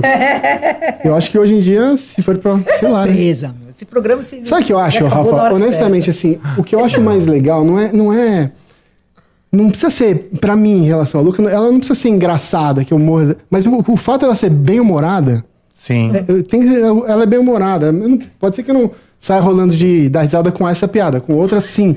Mas, pô, ela tava falando piada, entendeu? é bem humorada, é ótimo. Sim, tem um astral Entendeu? bom e tal. É. Contanto que não te acorde às três da manhã pra perguntar qual é o filme da É, que Ah, meditação. Meditando. É isso beleza. Você sabe que eu faço parte de um grupo? É. Eu sou café com leite master, assim, né? Menos, mesmo. Mas é um grupo que me faz muita companhia, assim. Tem grupo que te faz companhia. Só de ver passar, você já fica feliz, né? Sim. Mesmo sem interagir. Sim. É um grupo de WhatsApp. Que é do, de vários... É, é, tá- quem, quem me convidou foi o Marcinho Eiras, que é obcecado por trocadilho. Ele não fala... Ele fala oi... Ele já te faz um trocadilho. ele não- acho que virou, um, sei lá, uma patologia. ele só fala com trocadilho. Mas ele é, como eles chamam, máquina, né? O cara tá sempre pensando. O Derico, que é outro cara muito inteligente para isso, mas vários caras que são roteiristas, os caras que escrevem roteiro de stand-up, eles estão lá. E eles ficam numa troca Ai, meu disso o Deus. dia inteiro, como exercício mesmo. Que legal. Porque pros caras, isso é um comportamento normal. é tipo, eles exercitam isso porque eles precisam dessa, dessa, dessa, desse estalo constante para fazer as coisas que eles já estão fazendo. Olha Então, só que legal. eu acho que os caras usam mesmo como exercício ali, Não, e você já fez uns stand-up ali que eu já vi no Danilo Gentili. Né, você gosta dessa área também, eu né? gosto. Eu gosto de, de humor bastante. Meu avô era muito engraçado. Eu sempre escolhi pessoas também para estar perto de mim que, que tivessem bom humor, porque eu gosto É também legal. de, de. Acho que a vida tem que ser vista com espirituosidade, entendeu? Tipo, É no sentido mesmo de alto astral, né? Legal. E buscando pessoas assim, você se mantém ali também, né? Mas é isso, eu fiz assim, numa época que. O que aconteceu? Ali foi uma coincidência. uma coincidência. É, Eu tenho um canal de YouTube, posso dizer, eu não digo tinha, porque ainda tá lá, né? Mas eu tenho esse canal do YouTube que se chama Injeção na Testa, que era mais ou menos isso. Eu sentar, queria conversar com as pessoas de outros assuntos, né? E aprender e trocar conhecimento. A ideia era assim: me ensina a fazer um negócio que eu te ensino a fazer algum negócio. Então, porque todo mundo só me via como tocando guitarra no Angra Heavy Metal pro público metal espadinha. Quer dizer, o filtro do filtro. Pra eu me comunicar fora disso era muito difícil, né? Então, beleza, fazer esse canal e aprendendo coisas. Então, eu aprendi a fazer sanduíche, sabe, me dar uma receita de sanduíche, isso, aquilo. E eu fiz uma com o Gago, Anderson Gago, é um humorista, que ele me ensinava como é que era que se cria um texto de humor. E foi bem legal. Foi assim, eu fiquei surpreso como é técnica a parada, né? O punchline, acho que é punchline, que é o final, assim, como que o cara entrega para aquilo despertar a risa, é uma ciência. E eu fiquei, pô, falei, caralho, que coisa interessante. E, eu falei, e, e o desafio era: eu fui um dia num bar que vários humoristas estavam numa apresentação, inclusive estava o Igor Guimarães, estava caras conhecidos, assim, que eu esqueci o nome, mas que são figuras que vocês, pelo rosto, vocês vão conhecer. E fui lá fazer um texto que a gente preparou junto, eu e o Gago. Mano, foi difícil. E aí, o que, que eu fiz? Eu, no meu canal Injeção na Testa, eu coloquei esse episódio, como que um making-off desse, desse mico que eu fui passar, né? e quando nós fomos no Danilo Gentili, a produção foi dar uma pesquisada ali sobre a banda, sobre mim, e viu esse, essa coisa. aí ele falou: ah, não, você faz stand-up? Eu falei, não. Expliquei, é um canal. Ah, mas você se incomodaria de fazer aqui um no meio? Não.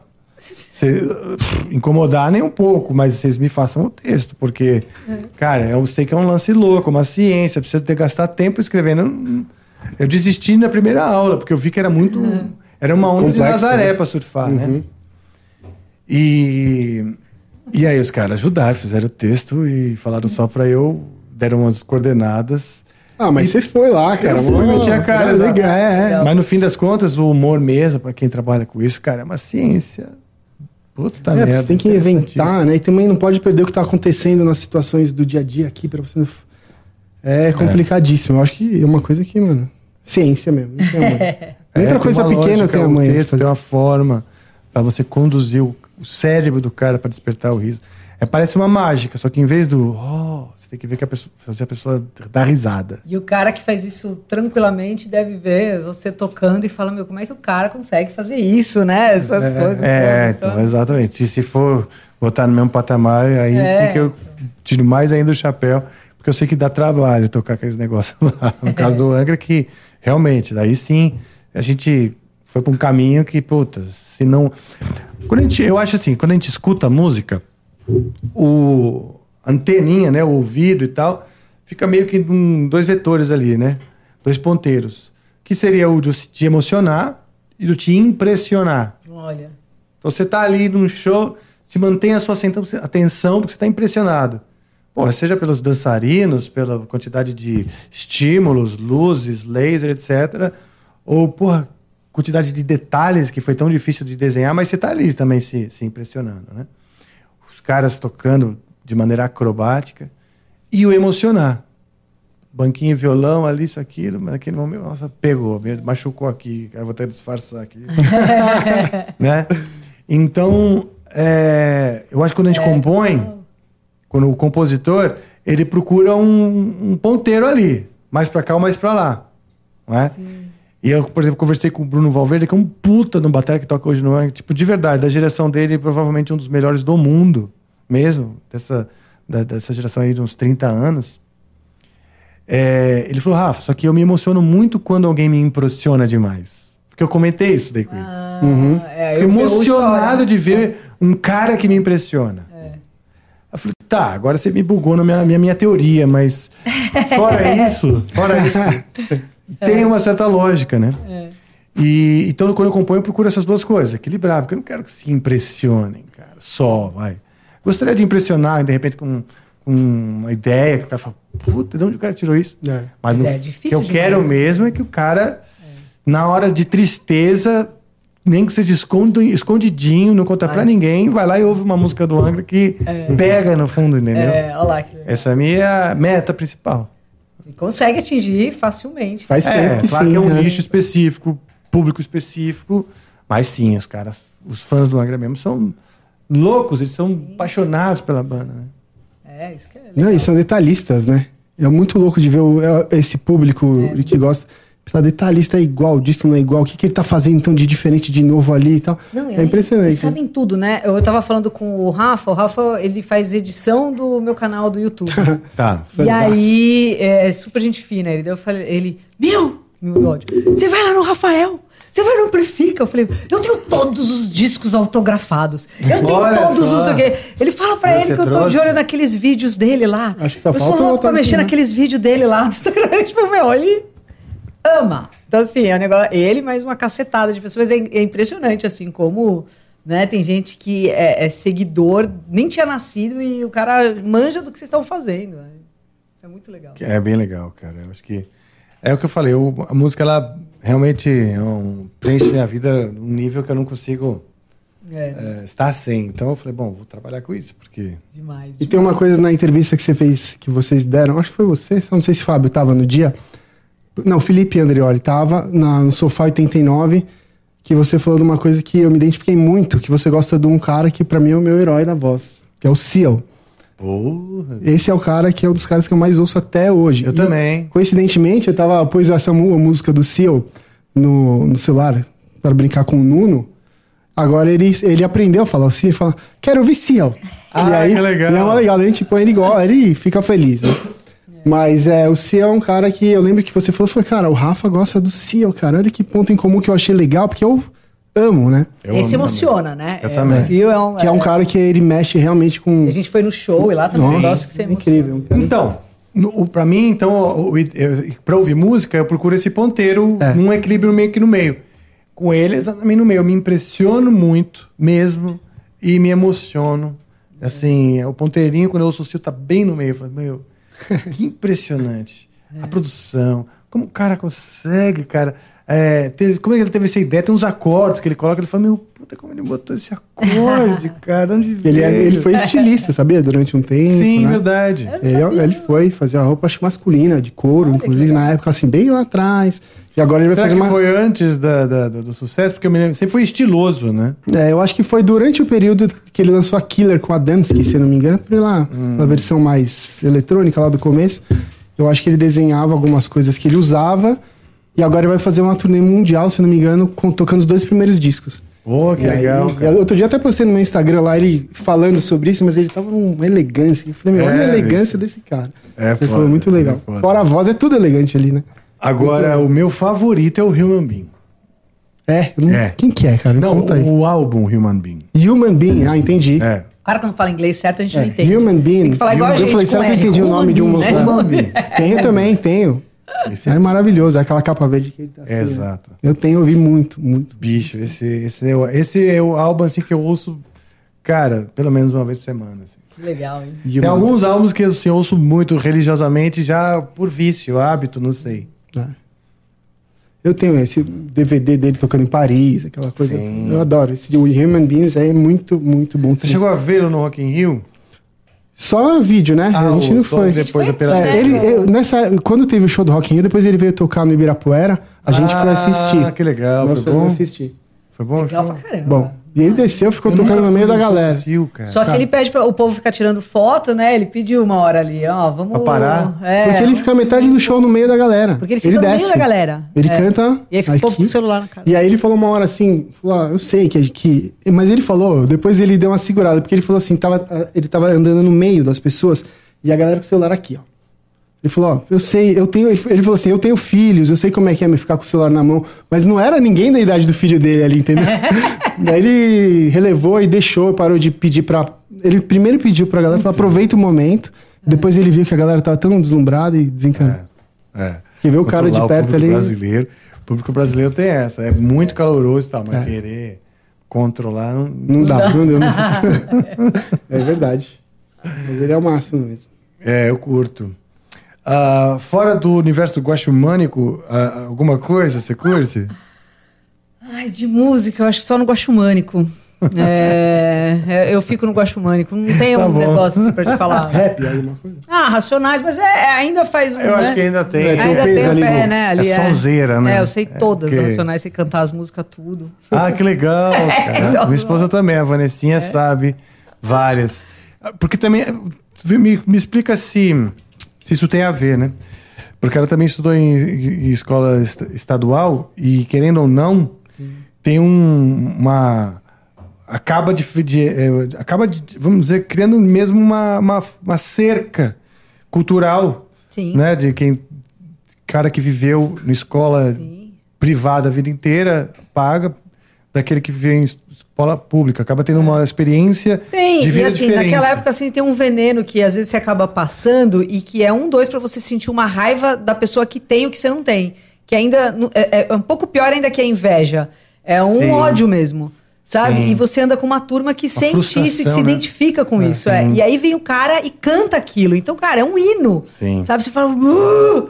Sabe? Xijão, chorando, falando sozinho. Sério, você fala, cara, isso é maravilhoso. Jesus chorou, é um negócio assim, fora da curva. Então, tem letras ali que impressionam e emocionam. Isso, é. E às vezes até o cara que não faz ideia do que, do que tá acontecendo ali numa periferia que mora, sei lá, um puta no, sei lá, no Jardim Alfavelas ali. Ah, o cara também ouve aquilo e fala: olha só, cara, que, que, que. Mas é que racionais é racionais, né? É, é bem, muito genial. Tem tipo. Muito genial, é. Sabe, é muito acima da. Quer dizer, o rap brasileiro é de altíssima qualidade, convenhamos.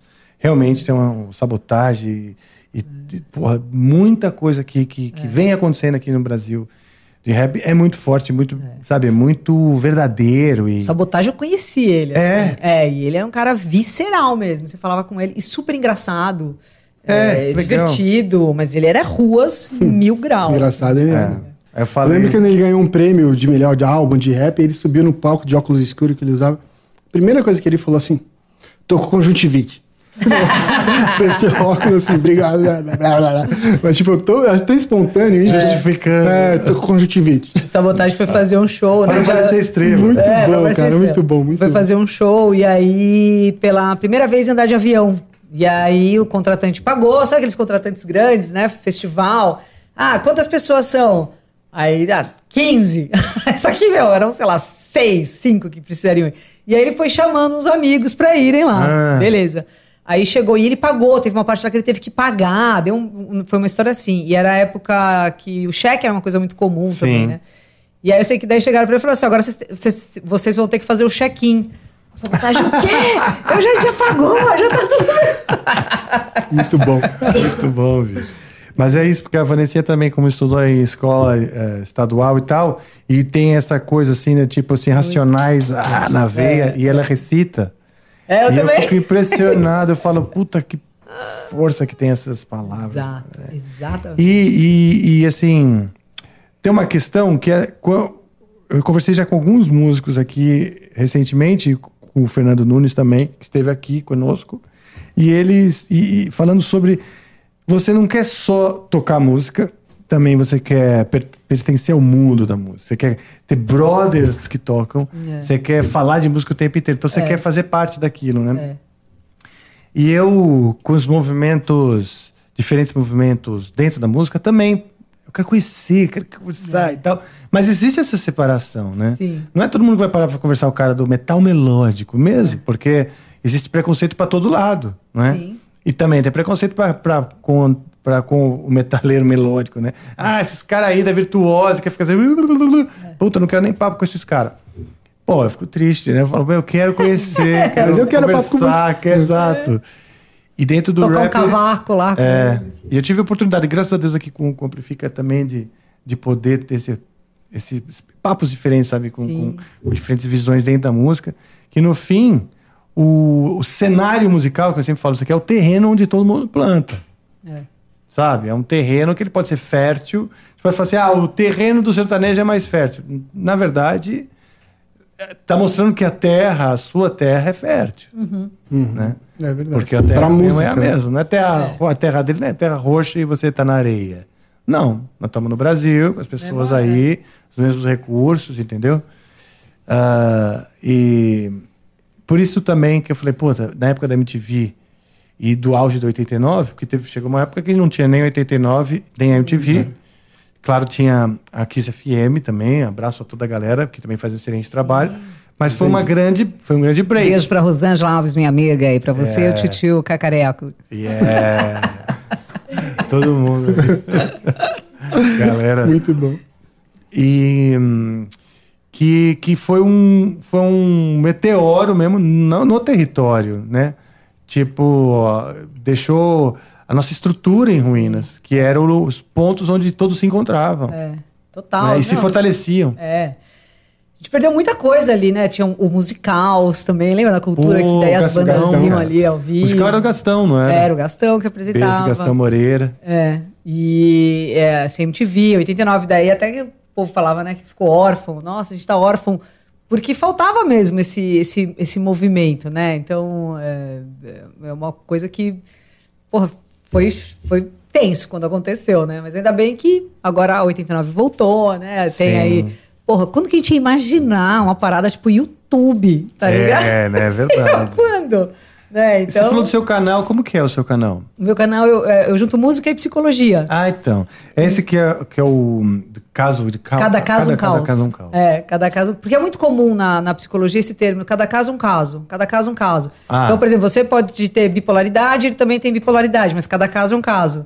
Certo. E aí foi nessas que deu Mas a foi falar, no cada caso um que caos. você falou isso Só aí, que né? é- Entrevistando o Digão do Raimundo. Você falou, ah, mas Isso. então cada caso um caos naquela época. É. Aí a Luca falou, meu, vou fazer um canal. Ela É, pôs ele esse falou alguma Você- coisa, eu falei pra ele, eu falei, ah, cada caso um caos. E aí, E aí a gente... Que legal. Então você que fica com esse nome, nessa, Sim, nessa sim. tua brincadeira. É, isso aí. De estar sempre trocando as palavras. Sim, e, aí, então, e aí isso é muito comum da, da psicologia. Porque eu falei assim, se eu fizer um canal sobre música e psicologia, se eu falar sobre bipolaridade, e aí não vou mais poder fazer um vídeo sobre bipolaridade? Não vou mais poder, sabe? Ah, já tem sobre bipolaridade.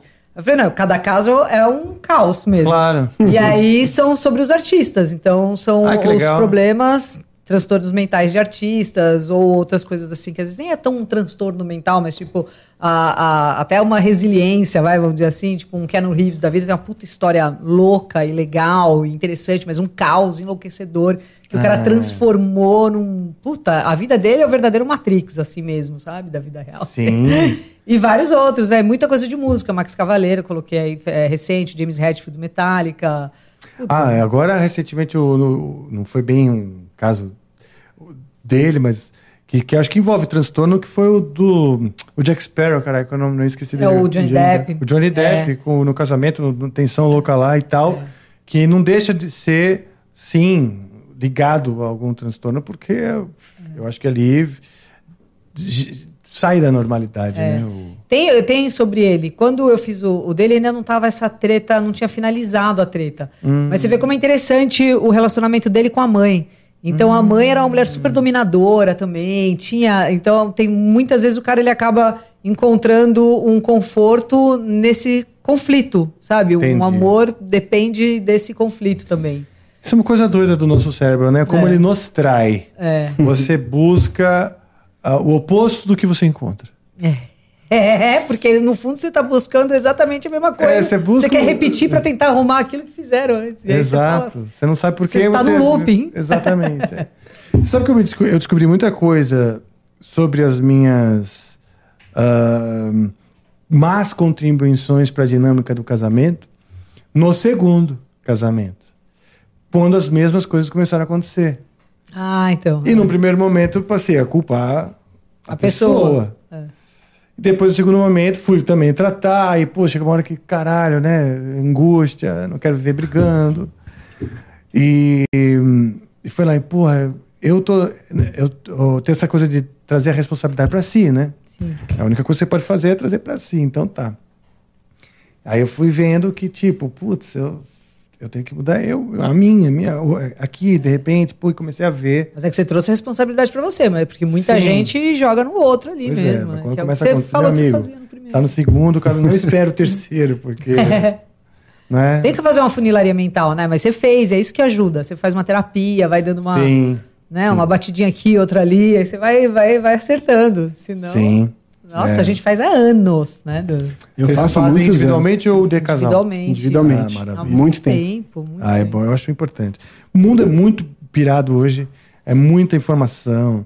A gente que vem dessa, dessa época que não existia o celular nem a internet, cara, é, é tipo assim. É, É muito ruído, né? Muito ruído. Muito ruído. De imagem, de som, de tudo que você vê, que você recebe de informação.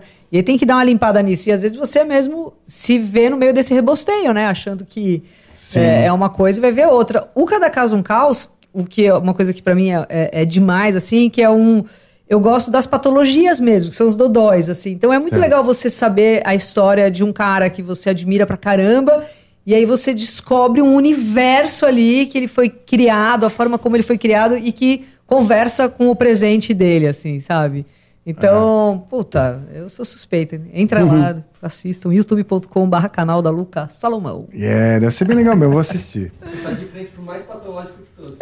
Olha. Olha. Vocês viram? Se eu Cara? fosse fazer uma análise do Rafa, eu de, vamos ver, você é um cara que eu acho que você gosta de, de tipos de rituais. Você tem rituais, assim? Algumas coisas assim? Rituais, É. é, algumas coisas, mas gosto. É. Porque eu não sou disciplinado, eu gosto Acha legal. do ritual, É. e mas eu não tenho tanto o hábito de criar um ritual, por exemplo, ah, toda quinta é tal coisa. Eu sempre, eu, para mim os rituais eles são é, tem que vir com No uma sentido inspiração. místico, por exemplo. Você é um cara místico?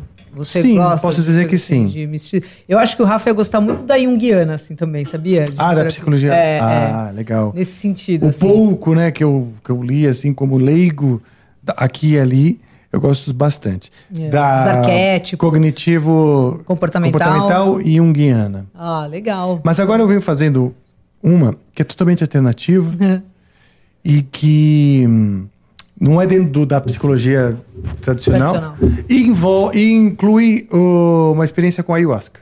Ah, que interessante. Então, Que- esse tipo de rito que eu tô falando, ritual, Ah, sim. esses ritos. Assim. Eu fiz uma vez, o, que é uma, uma terapeuta que ela te trata. Depois de um tempo ela fala, vamos marcar o ritual, né? Aí nós marcamos o ritual, estava pronto para fazer, só eu e ela numa sala, uma dose pequena de ayahuasca, né? E então eu tô lá com essa terapeuta, vivendo aquela experiência com ela, né? Tipo, ela me guiando durante os, os espasmos mentais e Mas é coisas tipo um que vêm. santo daime, paciência. Total santo daime, é a mesma coisa. O santo daime, ele é... A ayahuasca é a bebida que eles tomam, Ah, entendeu? Só que aí, nesse caso não tinha uma, uma relação com nenhuma outra tradição, a não ser a indígena lá do Acre, sei lá, que, falei da, da paciência, porque que tem um monte de gente que se acalma, né? Que É. fica, mas tem gente que vomita, tem gente que fica calminho pra caramba, né? Quando toma. Sim, E outros sim, têm um- sim, é já ouvi muito intenso. é. é. muito, muito intenso. Tanto que, depois no final, ela falou assim: você quer mais um pouquinho? Eu falei, não. Ô, mano, tá bom já. E o que que te dá? O que que bate como em você? Bom, eu fiquei, gente ficou um tempo assim, né? Eu tomei, era num copinho e tal. Você toma um, um copo do negócio e tal. Fiquei sentado, conversando, não tinha batido nada, conversando, né? Depois a gente começou a, a fazer algumas rezas, algumas orações. Ela perguntou: tem alguma oração que você ache bonita, que você quer recitar? Aí eu recitei a prece de Cáritas, que eu acho bem bonita. Ela cantou uns cantos também de, de- outros rituais de ayahuasca. Cantou cantos ah, em hebraico, porque ela é de origem judia. Então a gente misturou tudo. Ficamos cantando coisas que são tidas como sagradas, né? Para diferentes culturas. Ah, aí eu falei, beleza, vou dar uma- vou dar uma mijadinha. Ela falou, ah, beleza. Não, desculpa. Falei, olha, esse negócio me deu um desarranjo, eu vou preciso ir no banheiro. Foi mijadinha nada, era número dois. Pedrada. Eu levantei, no que eu levantei, aí eu falei, ah, já bateu. Bateu bonito. Xenical. É, não, não só o xenical. o xenical Levantou a também. roupa, bateu. Não, mas eu sentia É os daquela meus membros. secada assim com a calça É. preta. Não, mas ele teve o efeito do O negócio. xenical passou sua- mostrou sua urgência Ah. e, e o corpo parecia assim que estava meio que soltando os membros do corpo. Assim. Era uma sensação, a sensação física era de um corpo desmanchando. Olha. Os limites do corpo, assim, eu percebi que. De... Aí eu fazia assim com a mão, para ver se eu sentia os limites, né? Da, da, da mão e do corpo e tal. E percebi que, opa, tá diferente, não tô sentindo é, certo aqui e tal. Mas beleza, vou lá cagar, né? Hum. Ela falou, deixa a porta aberta. Falei, deixei. Falei, é, vai que eu desmaio, não sei, é. né? Tudo bem, foi tudo ok. Fora essa sensação do corpo e uma leveza, porque vem uma leveza mesmo. Assim, o corpo passa. Você sente leve mesmo, como se a. O que, que é? é? É umas ervinhas? Foi umas dorgas? Duas, uma é uma raiz né? e uma folha de árvores diferentes. Ah. E o mais louco é isso: é que imagina que eles perceberam de alguma maneira que a combinação da folha da árvore X com a, com a raiz da outra Y dá um negócio. E foi numa inspiração mesmo. O cara recebeu essa receita na cabeça, um determinado cara. Então tem, esse, tem um monte de misticismo a, atrás, do tipo, tá, o cara sonhou, falou pro pessoal, pessoal, tô com uma receita é, tá potente. é, imagina, os caras falam, você tá louco, é, mas vamos. O cara, já, o cara vai lá, junta e fica todo mundo louco, né? Por séculos e séculos, porque faz tempo que isso aconteceu. Uh, então, é, é, é, bem interessante. Tanto que eles estão agora, existem laboratórios sintetizando isso em cápsulas para que as pessoas. Só que é muito difícil realmente ter o mesmo efeito, etc. Mas já existe tratamento com esses psicoalteradores e tal, né? Mas eu sei que é, que é isso. Então, foi, foi para mim foi ótimo. É, é, é, longa a história. E eu tô com medo de segurar vocês, tá? Não, eu queria até entrar numas perguntas. Não, entra. Não, não, dá 5 e 10, dá tempo. Dá, dá tempo? Dá. Maravilha. Então, só explicar isso aí como foi. Então aí eu tava lá e voltei e falei, é, doutora Raquel, bateu, bateu. Eu percebi que eu tô louco. Eu tô louco, agora tô nas suas mãos, né? Aí comecei a ficar um pouco inquieto, por quê? É, é começa a vir os fantasmas da experiência dos outros. Sim. Que vomitaram, que isso, o outro teve AVC, um nunca mais voltou. Você fala, meu, sabe? Começa a será que tá certo isso que eu tô fazendo tá? Ah, beleza, vamos aí. Aí me entreguei na parada, de, de, de várias experiências que aconteceram, a principal foi.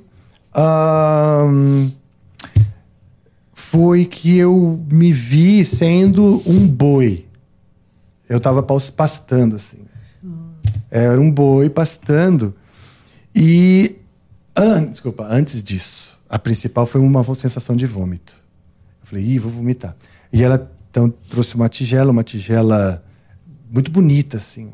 Você pode vomitar aqui. Eu falei, meu, fiquei com dó de. Macular era linda a tigela. Eu falei, tá, vamos lá, né? Fiquei assim, meio que de, de, de, de cócoras, assim, apoiadinho assim. Falei, bom, que venha o vômito para tirar isso da frente, né? No que eu senti aquela vontade e permiti esse vômito, eu comecei a sentir um arrepio por, pelas minhas costas e a sensação de estar tá abrindo como se fosse atrás de mim uma naja. Sabe aquela aquela hum. aquela coraça assim em volta. Então minhas costas inteiras arrepiou tal e eu podia sentir um, como se fosse essa energia aqui ao redor. E no que veio o vômito veio uma voz, uma voz suave, feminina, dizendo, como se fosse a própria voz da serpente, dizendo: Isso não é um vômito, isso é o seu veneno. E você não vai para fora, você vai guardar, porque o veneno também ajuda a gente a sobreviver. Aí eu peguei e fiz assim, é veneno, eu já imaginei aqueles negocinhos de cobra, né, que fica uhum. aqui, que você fica viajando, né? Aqueles negocinhos de cobra. Aí eu falei assim, então tá, então vou guardar o veneno para que eu esteja protegido, é uma proteção, né? Uma o veneno não se tira assim, opa, botar limite. Opa, uma palavra rude às vezes, ó, você não tá vendo que está passando o limite. Uhum. Ô meu amigo, né? Esse é o veneno que às vezes eu tenho até dificuldade de manifestar. Querendo ser muito legal, entendeu? Uhum. Então, legal. Eu falei, bom, beleza. Aí eu falei pra ela, olha, passou, parece que é o veneno. Né? Eu expliquei o contexto. né? Como foi na minha cabeça, né? Porque também são projeções, Sim. muitas vezes de fantasias que estão lá na sua cabeça e tudo mais, mas fui, fui levando, sem querer tomar conclusão de nada. E aí teve esse momento onde eu estava, então, como um boi, e estava na grama, e tinha uma outros outros bois, né? Os bezerros, outro, era, uma, era um monte de bois, né? E eu lembro que pela pata eu sentia através do solo, pela eletricidade, onde estava cada um. Quando um bezerrinho levantava isso aquilo, eu sabia que ele estava levantando, né? E então assim eu não precisava, só comia grama assim, mexia pouco, mas parece que tinha uma atenção para todo o rebanho. Você está assistindo The Last of Us, não? Eu assisti o primeiro, mas eu não, não me pegou. Mas você chegou a ver essa parte da, da, da das ramas ali? não. Não sei, acho que não. Só é. vi o primeiro episódio e não me pegou. Falei, ah, tá bom, beleza. Me lembrou um negócio que apareceu lá. Ah, então. Mas já outras pessoas me falaram para continuar assistindo. Falaram que é legal.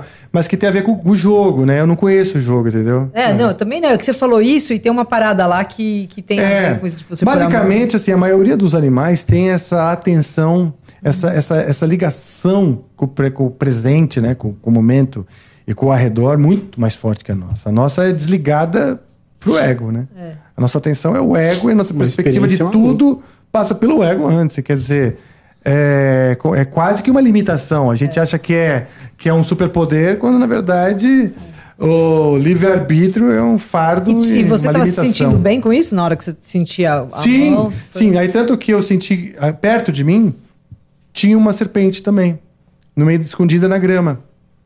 E aquilo não me assustou nem nada, era só a serpente. E elas não iam picar o boi nada, não faziam não, nada. Assim. Eu, eu, eu, eu, eu sabia que eu tinha que estar atento a ela. E que era melhor eu estar perto do que os bezerros. Então eu estando aqui comendo a minha grama perto dela, ela não vai fazer, não vai me atacar do nada. É como se também fosse um, o seu veneno sendo bom para você, que é aquilo que você falou, a mesma é. sensação, essa sensação. Assim. E aí o que aconteceu? A voz da serpente veio de novo, assim, eu e você, boi, somos a mesma coisa. Aí eu me lembrei de quando eu me senti serpente, naquela hora que eu. Né? E eu conseguia, então, criar uma espécie de giro, assim, numa coisa de ser a serpente e o boi ao mesmo tempo. Sim. Aí entrou um giro muito doido de ser a serpente e o boi e todo o rebanho ao mesmo tempo. Aí eu comecei a ser a serpente e o boi, a terra, a grama, tudo. Eu era tudo, tudo, tudo, tudo que acontecia, né? naquele micro-universo do boi, da serpente, daquele pasto. aí teve um momento que eu olhei, aí, conversando com ela, com a terapeuta, né? Depois eu fui relatando o que aconteceu e em determinado momento consegui olhar a minha vida, né? Sendo aquele pasto, as pessoas que eu quero proteger, que eu quero dentro da, da uh, um pouco uh, do, da necessidade de controle, que, que é um pouco também do, do fato de a gente amar algumas pessoas e quer o melhor para elas, mas às vezes a gente quer também que acaba excedendo numa forma de controle, sei lá. Sim. Tudo isso veio coisa, num, num, num, espasmo louco de, sabe, sei lá, seis horas. Mas é legal, interessante, né? Porque, você é, falou de coisas que esse, esse pequeno universo e tal, que é o corpo, né? Que é Sim. você e tá tudo aí, isso aí né? Nem vítima e nem herói, mas assim, nem o, né, o cara, o, o, veneno tá lá, a cobra junto com o boi, que é o que mata o outro, da terra que faz o alimento do boi. É, então é, um, é, é um, um, ciclo ali. É. O Rafa, isso, essa sensação de alguma, trazendo um pouco pro lado artista seu, isso gera música, isso interfere ou te inspira para executar alguma música, tocar? Sim. O que que acontece? Primeiro assim, ah, você uh, defende a ayahuasca, olha, eu recomendo muito essa terapeuta que a minha experiência foi única e foi lá. Então, ela vai te preparar por um tempo, ela não vai te dar, não, toma aí, vamos ver. Não.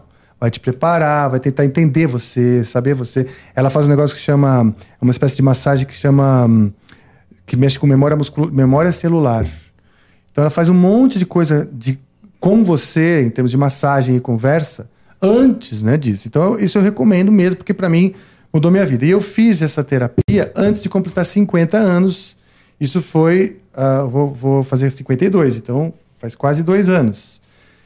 Uh, e eu tinha um monte de planos, que para mim, eu, eu, estabeleço umas datas limites, assim, para minha própria vida e meus próprios planos. E eu tinha um plano de, aos 50 anos, o Angra faria 30. A gente comemora o, o aniversário do Angra na época do meu aniversário, né? O Angra ia fazer 30 e eu 50. Então eu tinha, um, queria fazer um show que juntasse todo mundo, todos uhum. os vocalistas e tudo mais, blá, blá. Um ano antes, menos até, o André morreu, já inviabilizou. O Edu, aquela celeuma que a gente não consegue achar um jeito de se comunicar de maneira adulta, né? Então eu falei, bom, então cagou, né, aquele plano.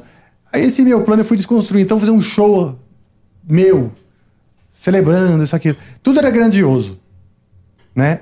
tudo que esses, esses planos para os 50 anos, todos eram muito grandiosos, porque metas grandiosas. E aí eu comecei a fazer, então, um pouquinho antes essa, essa, essa terapia. E essa experiência de ayahuasca aconteceu uma semana antes do meu aniversário de 50. E eu uh, resolvi fazer na praia com os amigos. Uma praia que só chega de barco, super longe e, e deserta.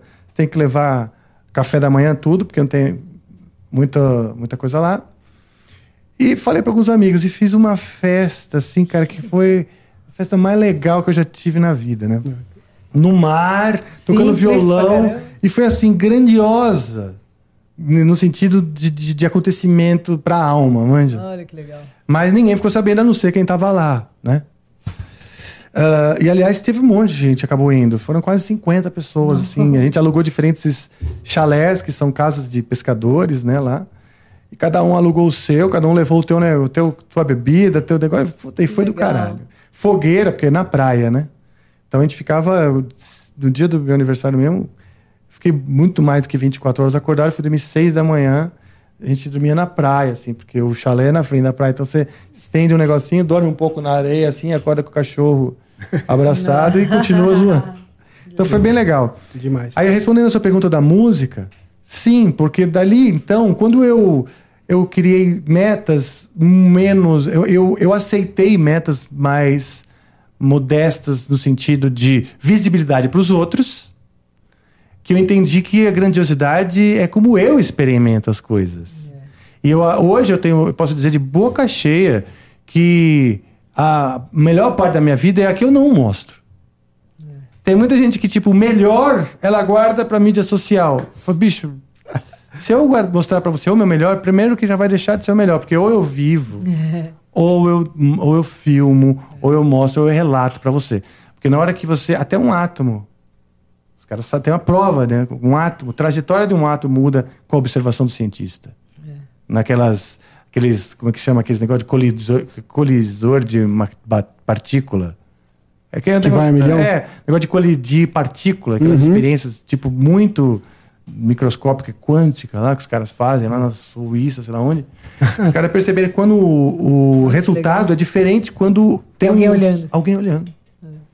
Muda tudo. Muda tudo, cara. Mudou o sistema, cara. Entendeu? Uhum. Legal. Hein? Então é isso. Então, tipo, eu acredito muito nisso. E o melhor da minha vida, posso dizer de boca cheia. Não é. Eu tenho felicidade de poder compartilhar com as pessoas, conversa que a gente tem e tal. E a gente vai continuar essa conversa lá e já vínhamos conversando, entendeu? Sim. Então, isso que a gente está mostrando é um pedaço. Sim. Né? É. é... Isso aí. Então é isso. Então vamos lá. É, eu não quero segurar demais porque tem a questão de tempo. Vocês vão buscar o Nuno hoje, né? É, a gente vamos. vai buscar ele na escola. Como é que tá lá o esquema? Tá, Você falou tá. com as professoras? Não. Falei, ah, uns não, 15 não, vamos aí, que vamos, já te aviso. É. Mas então vamos pelo menos tirar da frente as perguntas, que Boa. eu não sei tá. quantas são. Vamos lá. Boa tarde. Bom dia, bom dia para os convidados, boa tarde para os convidados, boa noite, convidados. É que a gente está num tempo agora que é gravado, né? Hoje, é hoje o episódio, desculpa, tá. eu esqueci de avisar. O episódio de hoje é gravado, tá, pessoal? Então a gente vai ler perguntas que já foram enviadas. É isso, a gente vai ler agora as mensagens que foram mandadas para a caixinha lá no Instagram. E vamos começar então. A primeira mensagem aqui é do GJ LHRM, que deve ser Guilherme. É, Luca, qual abordagem da psico você utiliza, você utiliza barra se identifica? Isso é muito interessante, né? Porque eu conheço pessoas que são completamente da psicanálise, outras que são completamente da TCC, outras que são super junguianas, e eu pago um pau para várias. Eu leio muito sobre o Freud, eu, eu leio muito sobre a, a parte mais psicanalítica, Fiz por muito tempo é, psicanálise como paciente. No estágio, eu, é, eu usava a abordagem psicanalítica e a minha dupla era da TCC. e agora eu estou fazendo terapia com TCC. Ah. É, então eu, eu, eu, eu, fico passeando muito, porque a minha área, provavelmente, assim, eu não vou fazer tanto a clínica, mas eu gosto dessa psicologia comportamental, que eu estava te falando no começo ali, né, da parte de psicologia criminal, é, é, investigativa e tal. Então, dá para mexer em vários lados. Mas se fosse para escolher uma, eu iria na psicanálise, vai. Show. É, a próxima mensagem é do C underline Nali. Poxa, acompanho tanto eles, quero só deixar meu afeto pra eles e pro Amplifica. Ai, Ai, querido. valeu Obrigada, demais. demais. O Fábio Zoronski mandou aqui. Como fazer pra minha banda tocar no 89? Cara, isso é muito interessante. Deixa eu responder essa pergunta. Vamos lá. É, não me odeiem. Mas, pô, meu, banda que assim, eu acho que é, é- uma coisa é como você faz pra tocar no 89. Outra coisa é você não fazer nada e querer tocar na 89. E é muito diferente uma coisa da outra. Então, assim, eu acho que uma banda, ela tem que formar o público dela antes de querer tocar em alguma rádio ou um programa de TV ou qualquer coisa que seja. E você só consegue formar o seu público, formar essa galera se fudendo, sabe assim? É indo tocar às três horas da manhã, como a última banda que pegou a van, ou nem foi de van, foi com o carro dos amigos tudo entulhado ali. E aí tocaram em troca de cerveja e, e- e camarim com frutas da época, com aquele presunto suado já do final da festinha. Volta. E aí depois no fim de semana tudo de novo. Porque Por um é só tempão. assim que a galera vai ver você, vai gostar, vai te seguir no Insta que seja, ou vai, vai ser de verdade. E aí, Sim. sabe o que vai acontecer? Não vai ser a pessoa da banda que vai falar, toca o meu som. É alguém que vai falar pra mim, meu, por que, que vocês não tocam tal banda? Por que, que vocês não tocam? Daí você começa a Terceiro, me né? falar, tipo, Pense. O Pense é. assim, é uma banda que eu nunca tinha visto há um tempo atrás. Eu falei, por que vocês não Legal. tocam Pense? Por que é o Pense, o Pense, o Pense? Cara, eu fui ouvir e falei, puta que banda do caralho. E aí, sim. Então, Ah, legal. esse é o jeito pra tocar de verdade, pra fazer diferença, pra ser uma banda com base. É assim.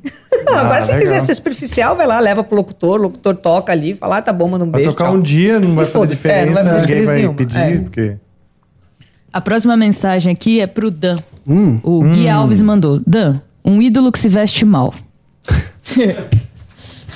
Olha, Nossa, eu honestamente, saber é, eu, eu tem uma época assim que eu não gosto muito do visual da galera, que é a, a época dos anos 80. Eu acho que é um exagero muito grande assim. Então é difícil falar, sei lá, eu posso falar que um vocalista do do os caras do Poison, eu acho que eles na época ali É. eu ia falar, sabe o que eu ia falar dos anos 80? Eu ia falar o Tommy Lee, mas em respeito à minha esposa. O Tommy Lee também era Né? exagerado. Naquela época, assim, eu acho que é uma época que eu olho aquilo assim, realmente é um exagero. Uma- é uma coisa que ultrapassou, então eu colocaria. Não do artista, mas sabe uma coisa que É. o Dan fala? Não de um artista específico, mas de um jeito que usam, um negócio que eu comecei a ver. E toda vez que eu reparo agora, eu falo, meu Deus do céu, eu fico com você na cabeça. É o cara que deixa o boné e o cabelo por baixo, assim, Mas ó. tá- Tem umas coisas que eu acho feia, cara. vários que fazem isso. Não, tem, tipo, Tipo deixar uma franjinha, um boné, pega rapaz daí- aqui, assim, ó, sabe? Um, Então, é o, é assim, cobre testa, eu, eu- o boné. o que me chama muito a atenção é a forma que as pessoas usam aquela coisa que poderia estar legal, mas um jeito de usar dá uma prejudicada no total. Ah, então, é, sabe, esse é o jeito de. O cara usa boina. É legal a boina, tem até referência do Peak Blinders e tal, eu acho muito legal. Só que o, cara usa a boina de um jeito pra cima, pra trás, que, entendeu? É isso que eu acho que é o, Sim. é o jeito de usar. Então, assim, mas de uma maneira geral, a estética dos anos 80, eu acho que extrapolou um pouco ali um limite pro meu gosto. Muita gente gosta. E você vai ver o show do Motley Crue e Def Leppard, quem que vai estar lá gritando? Eu vou dar mostra, você vai ver, eu vou fazer você passar vergonha. Eu não sei se eu vou no palco, você, sabe aquela, olha, subiu uma louca eu lá no vou no palco e deu um Tancan. beijo no Vince Neil, sou eu. Aquelas bandanas amarradas. As bandanas É, tem umas coisas que eu acho que, Eu- né? Não dá, Agora, né? tem coisa que tem significado, né? Eu acho que muito do visual, até conversei com o Rafa lá na, no, por, por meu Instagram, lá que eu posto as conversas sobre moda e música. Por que do chapéu? Entendeu? O cara Ah, pode olhar sim, o chapéu sim, e falar, "Ah, mas meu, por quê? Porque eu cresci num lugar que a gente usava, e aquilo faz sentido pra mim. E aí vira uma identidade, né? Pena, o, o acessório, o chapéu, aquilo, Sim. entendeu? Eu- então acho que é, o- é o, é o significado da coisa e a forma que usa, que eu levo muito em consideração pra falar se é legal ou não. Mas tem umas coisas que eu acho horrorosas que não é do meio da música, nada. Tipo aquelas calças boca de sino que acaba na canela, que umas mulheres é um horror. É entendeu? Então, assim, tem coisa que eu acho feio também. Eu pensei que ele ia perguntar quem que eu acho legal. Não é que- aquele do, do ataque de mar, ataque... É. Marte Mas- ataca. que Tem um... Beleza. Isso aí. O Gui Alves mandou outra pergunta aqui, agora foi pro, pros dois convidados. O pior disco que fez mais sucesso pra vocês?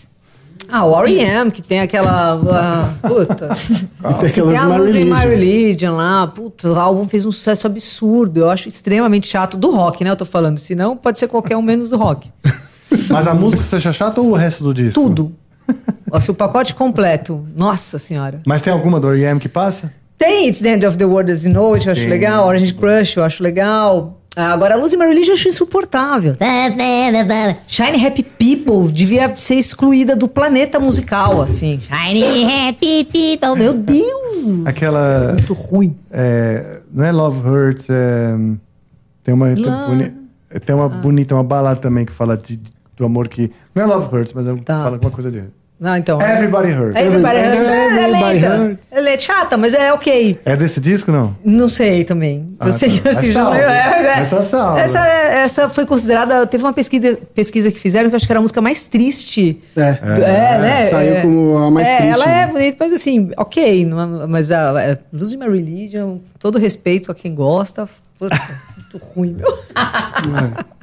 Eu assino embaixo dessa também. Falaria outras, tipo uns Nickelback meio, meio assim. Tem uns sabe? Nickelback ruim mesmo. Mas essa aí já deu. já deu. É, eu não sou fã de Nickelback, É. não. É. É, a próxima mensagem é do Paulo Sinis Cauchi, é, pra Luca. Primeiramente, te admiro muito. Segundo, como era a sua relação com o Chorão?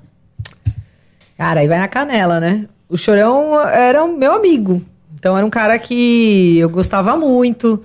A gente depois trabalhou juntos, né? Eu vendi shows do Charlie Brown. E justamente por- pela nossa amizade, porque sempre quem vendeu os shows dele, do, do Charlie Brown, foi a Samantha, que ficava em Santos. E aí o Chorão foi no Midas e falou, cara, eu queria que fosse você. E aí eu lembro que na época eu ainda já vendia o show do NX e ele queria que eu vendesse só do Charlie Brown. Eu falei, não, tem que. Então com ele a gente tinha uma amizade muito é, é, verdadeira, com muita treta e muita tranquilidade, que era o Chorão. Ele era assim. Então, assim, quem é amigo dele que fala que nunca brigou com ele, não era amigo do cara. Então, um gênio, um cara, assim, extremamente é, interessante de se conviver, gente finíssima.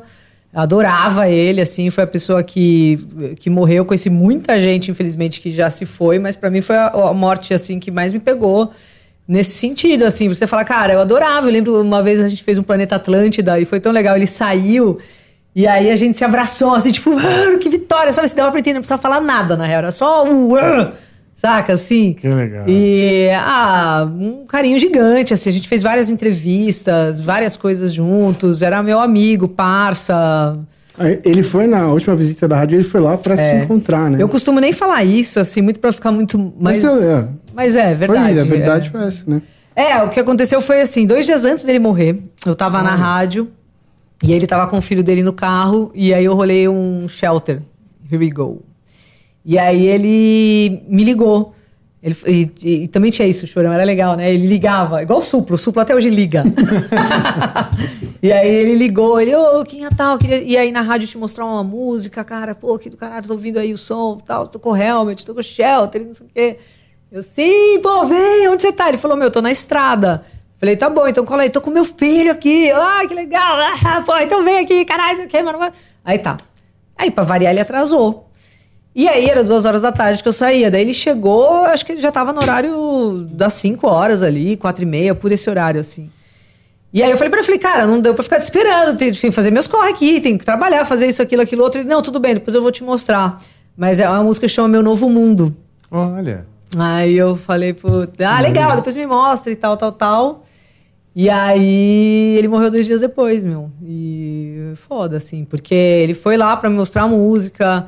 E ele tinha comentado comigo que tava, tinha, tava escrevendo esse som, que era uma música muito importante pra ele.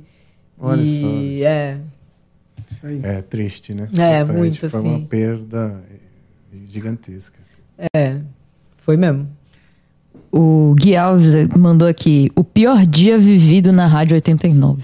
O último, sem dúvida. Foi o último. Aquilo ali foi surreal. Eu falava, cara, não pode ser. Porque uma coisa é você ser mandado embora, outra coisa é a rádio acabar. Porra, me manda embora, foda-se, mas continua com a rádio, sabe assim? E aí, não, não vai ter mais. Aí você liga no dia seguinte, não tem, mas tava tocando Shakira, sabe? E aí você, meu. Deus, como assim? E aí eu fiquei impressionado. Então foi um dia, assim, pra mim, o pior dia foi esse. É, é, na- sem dúvida, foi quando a rádio acabou. Porque foi enlouquecedor aquilo. A sensação, assim, sabe? De, de, de não ter mais uma coisa que era tão legal e tão importante pra tanta gente. E pra mim também, óbvio, era extremamente importante. Então ali foi bizarro, assim. É, posso imaginar. É a próxima. Fala aí, Joe. O Gil Daga mandou um beijo pra você. Ah, que legal. Gente boa, Pediu Oh, que O Gil legal. Daga, a gente trabalhou muito tempo junto lá no Midas também, puta. Foi o que ele falou, exatamente. Que muito Super gente boa, é muito legal, gosto muito do Daga. É, pra quem não tá ouvindo o que o Joe falou, o Gil Daga acabou de mandar um, um abraço aqui pra todo mundo. É, beijo, Gil Aê, Daga. Daga! A próxima mensagem é pro Rafael.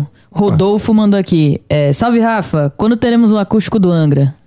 Hum, olha, em breve, hein? Nós estamos programando isso para ainda este ano. Então, Opa, legal. Ainda este ano, em fevereiro, março, abril, maio, junho, julho, agosto, setembro, outubro, novembro, dezembro. Não. É muito este ano ainda. Estamos, pra dizer a verdade, já marcamos um show para agosto. Tá melhorando. Ah.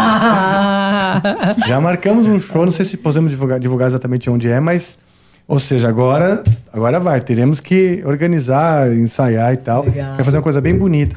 Não imagino só acústico, na verdade. Eu imagino um tipo assim, um quiet night. Sabe? Uma guitarra limpa.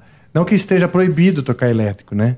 Mas versões mais, vamos dizer, tranquilas, né? Chill Das- out. É, exato. Chill out. Já tá dançando. É jantar dançante. A última mensagem que a gente tem aqui é a última do Gui Alves. que Ele mandou: Existe algum sonho que vocês não realizaram? Ó. O meu sonho, o meu objetivo de vida durante muito tempo era conseguir dar um Mac Twist até os 40 anos de idade, mas isso eu já não consegui realizar. Olha, eu, eu tinha muito esses planos também. Meu, mas até os Uma 40. data- Exato. É. Então, assim, esse foi um sonho que eu não consegui realizar.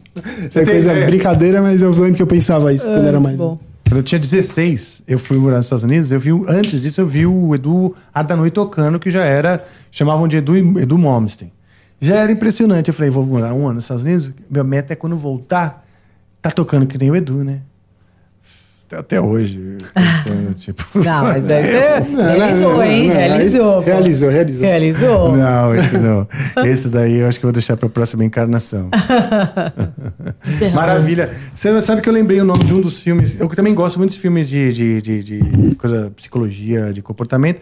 E tem uma minissérie, aquele Inside Man. Você assistiu? Assistido a da. O que ele tá na- preso, é na negócio da morte lá, como é que chama? É, quando o cara que vai morrer tem o nome lá, deu Tá branco. na, na, na- no Não tem, corredor né? da Isso, morte. Corredor Ele da Morte. um Muito bom. condenado à morte. é. Muito legal. É, eu gostei muito de uma que eu vi agora que chama O Paciente, The Patient, com aquele ator que eu esqueço o nome toda. Eu sou péssima para Steve Carell? Esse. É, né? É Ah, muito Steve legal. Ele faz é um serial killer que e- ele era paciente desse, o serial killer era paciente dele e aí depois Ele ele, vai lá e né? sequestra o psicólogo e fica na casa do serial killer. Deu pra entender? Ficou tudo Ah, eu não Deu, deu, Isso, deu. isso é um filme ou série? É uma série muito Putz, eu vou legal. assistir esse aí Final, também, eu achei gosto. Passa num quarto, assim. Mind É. Hunter tem que ver, né? Já viu Mind Hunter? A série? Assisti, que são Essa entrevistas. É um ali clássico, é, são é, é, é. é legal mesmo. E, E, e- e são coisas com, reais, textos. super, é. é, super reais. As fitas ali, eles pegaram os áudios originais. E, mas essa o paciente é legal, tem no Star Plus. Tá. É, também. Muito bom, vou você vai gostar. Maravilha. Muito bom. Então é isso, ó. Acho que a gente cumprimos, nós cumprimos É. mais ou menos no cronograma Tá que a gente ótimo. Não, tá imaginou. ótimo, tá Tá ótimo. A guitarra ficou faltando. Não, eu acho só que pra- eu- você podia pelo menos pegar Ah, é e dar esse, mesmo, esse né? gosto para Não nós. tem problema nenhum, tô achando. Sepultura. É, não, não tem Ah, problema nenhum, não tem problema nenhum. Eu ouvi falar sepultura? Você também- Tá, tá, valeu. Você tá com fone? Não, não, não, bota. Eu já tô ouvindo ela aqui no meu fone. Bota Não, o fone toca, você toca. também. Não, mas eu, é que é legal um dia se eu fizesse um negócio com o Rafa, mas não tem problema, a gente faz. Não, eu vou tocar também. Você vai? Rapidinho, vai um minuto, enquanto a gente termina. Ó, vou- enquanto isso, eu vou mandar mensagem lá pra escolinha falando: ó, Pronto. vamos atrasar porque o Dan vai fazer um som. É, não, e, e já, vocês querem dar algum toque, tipo, sigam nas redes, quais Ah, redes? sim, ó, Dan 89 FM. Depois você fala da sua lá, que tá, não sei se ele tá afinando aí, se vai falar, vai falar, pode falar.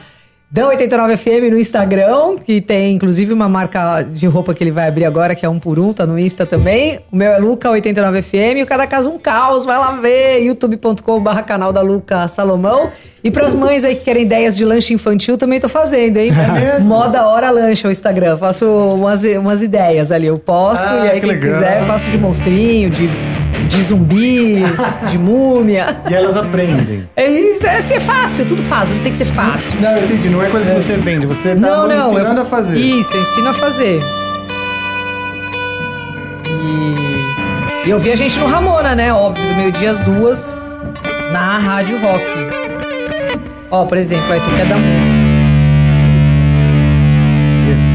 é fácil. Nossa, que legal. Mó da hora lanche. Isso. pessoal? Só escrever tudo junto. Nossa, é mó da hora mesmo, cara. Esse lanche. Que legal, mas você faz todo dia assim pro, pro Nuno? Faço. Mas o faço. Nuno adora. Isso É, pra, re- pra volta às aulas aí, pra, Ah, que mudou de unidade da escola. Quando ele vê isso aí, ele fica mais É. tranquilo, mó legal. Dá uma segurança Ah, ali. Que legal. Tem uns marshmallinhos aqui do É. Pac-Man. É isso, os fantasminhas. Lá. E esse brinquedo verde é de comer? Deixa eu ver qual que é. No cantinho? O zumbi. É, Um esse zumbi. Não, esse zumbi é, um, é um- uma petisqueira pra pegar assim a frutinha. Ah, pra pegar as- entendi. Ah, É. que legal. Nossa, maravilha. Bom, você falou que não sabe tocar guitarra direito, eu também não sei tocar cavaquinho direito, Vamos então tentar, pronto, assim, Estamos em pé de Ó, igualdade. tá tudo afinado um tom. Ah, é? Tá em ré a bem? guitarra. É. Maravilha. Porque assim, ó, eu peguei, eu pensei em a gente fazer um som do Sepultura misturado com cavaquinho. Foi uma época ali que eh, uma mistura legal, né? Que tanto vocês fizeram também. Então, tipo, Refuse Resist eu tirei mais ou menos ali, tem uns riffs. Então eu pensei em fazer, ó. Você tá ligado? O começo ali.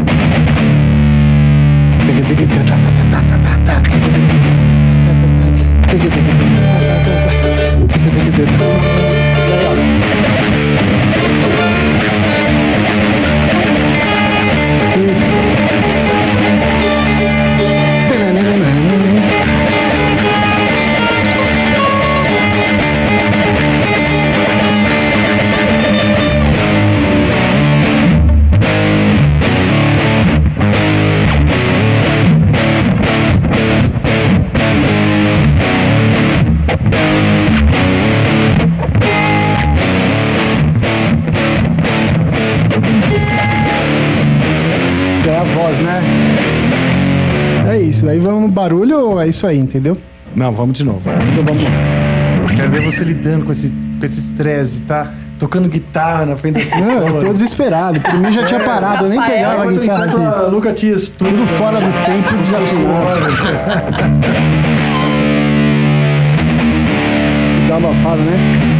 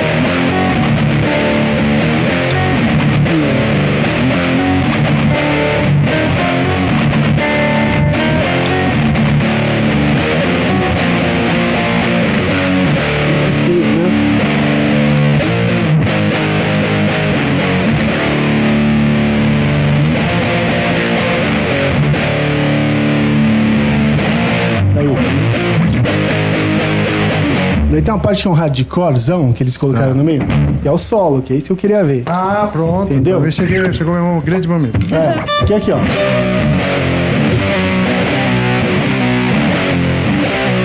E daí o solo, na verdade, entra agora. Então assim, ó. Pronto.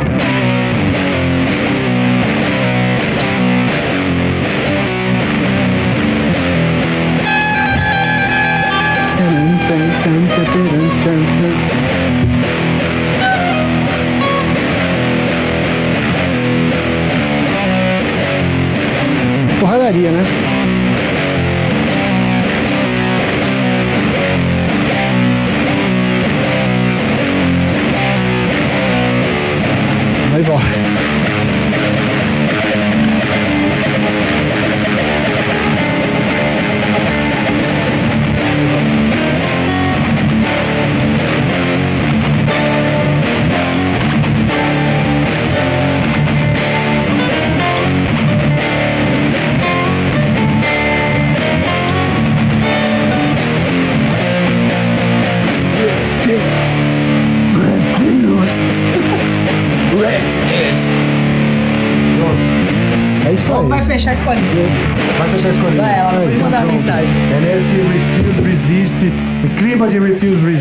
Resist que a gente Tenso, hein? termina agora. Muito obrigado mesmo. Luca e Dan, a presença de vocês. Eu que agradeço. Corram lá buscar o Nuno. Isso. Foi uma delícia o papo. Que a gente faça mais vezes. Sim, a gente certo? adora você. E aí a gente vai poder explorar mais. É, né? Aqui Isso, foi uma viu? vergonha minha aqui, mas Não. tudo bem. É, Foi eu não. quero que, que não seja. Cara. Meu, só Que desculpa, Você, é, você trabalhe, tipo, cara, tô lá Uma- tocando, de boa e. Bom, isso aí. chegarei lá. Ai, gente, mas ó, obrigado. Só desculpa a memória esquerada aqui, ficar acelerando, mas é que a, Não, ela acabou de escrever, ó, a gente vai fechar aqui seis e meia e área, deixa Tá o bom. filho lá na rua. Maravilha. Produção, já chamei então o táxi pra eles. Isso. E pra Obrigado, irem hein? Ai, pelo obrigada. corredor. Suzana, um beijo. Exatamente. É isso aí. É nesse clima que eu vou chamá-la hoje, sem muita enrolação. Olha só que rapidinho que vai ser, porque a gente vai chamar ela que vai em, ah, criar essa passagem entre este tempo para o infinito, que é quando esse episódio estará ecoando aí pela el- eletricidade cósmica do YouTube para que os extraterrestres possam assistir daqui 377 anos, quando eles descobrirem uma fita com esse episódio justamente escondida embaixo de Teherã. Chama a vinheta!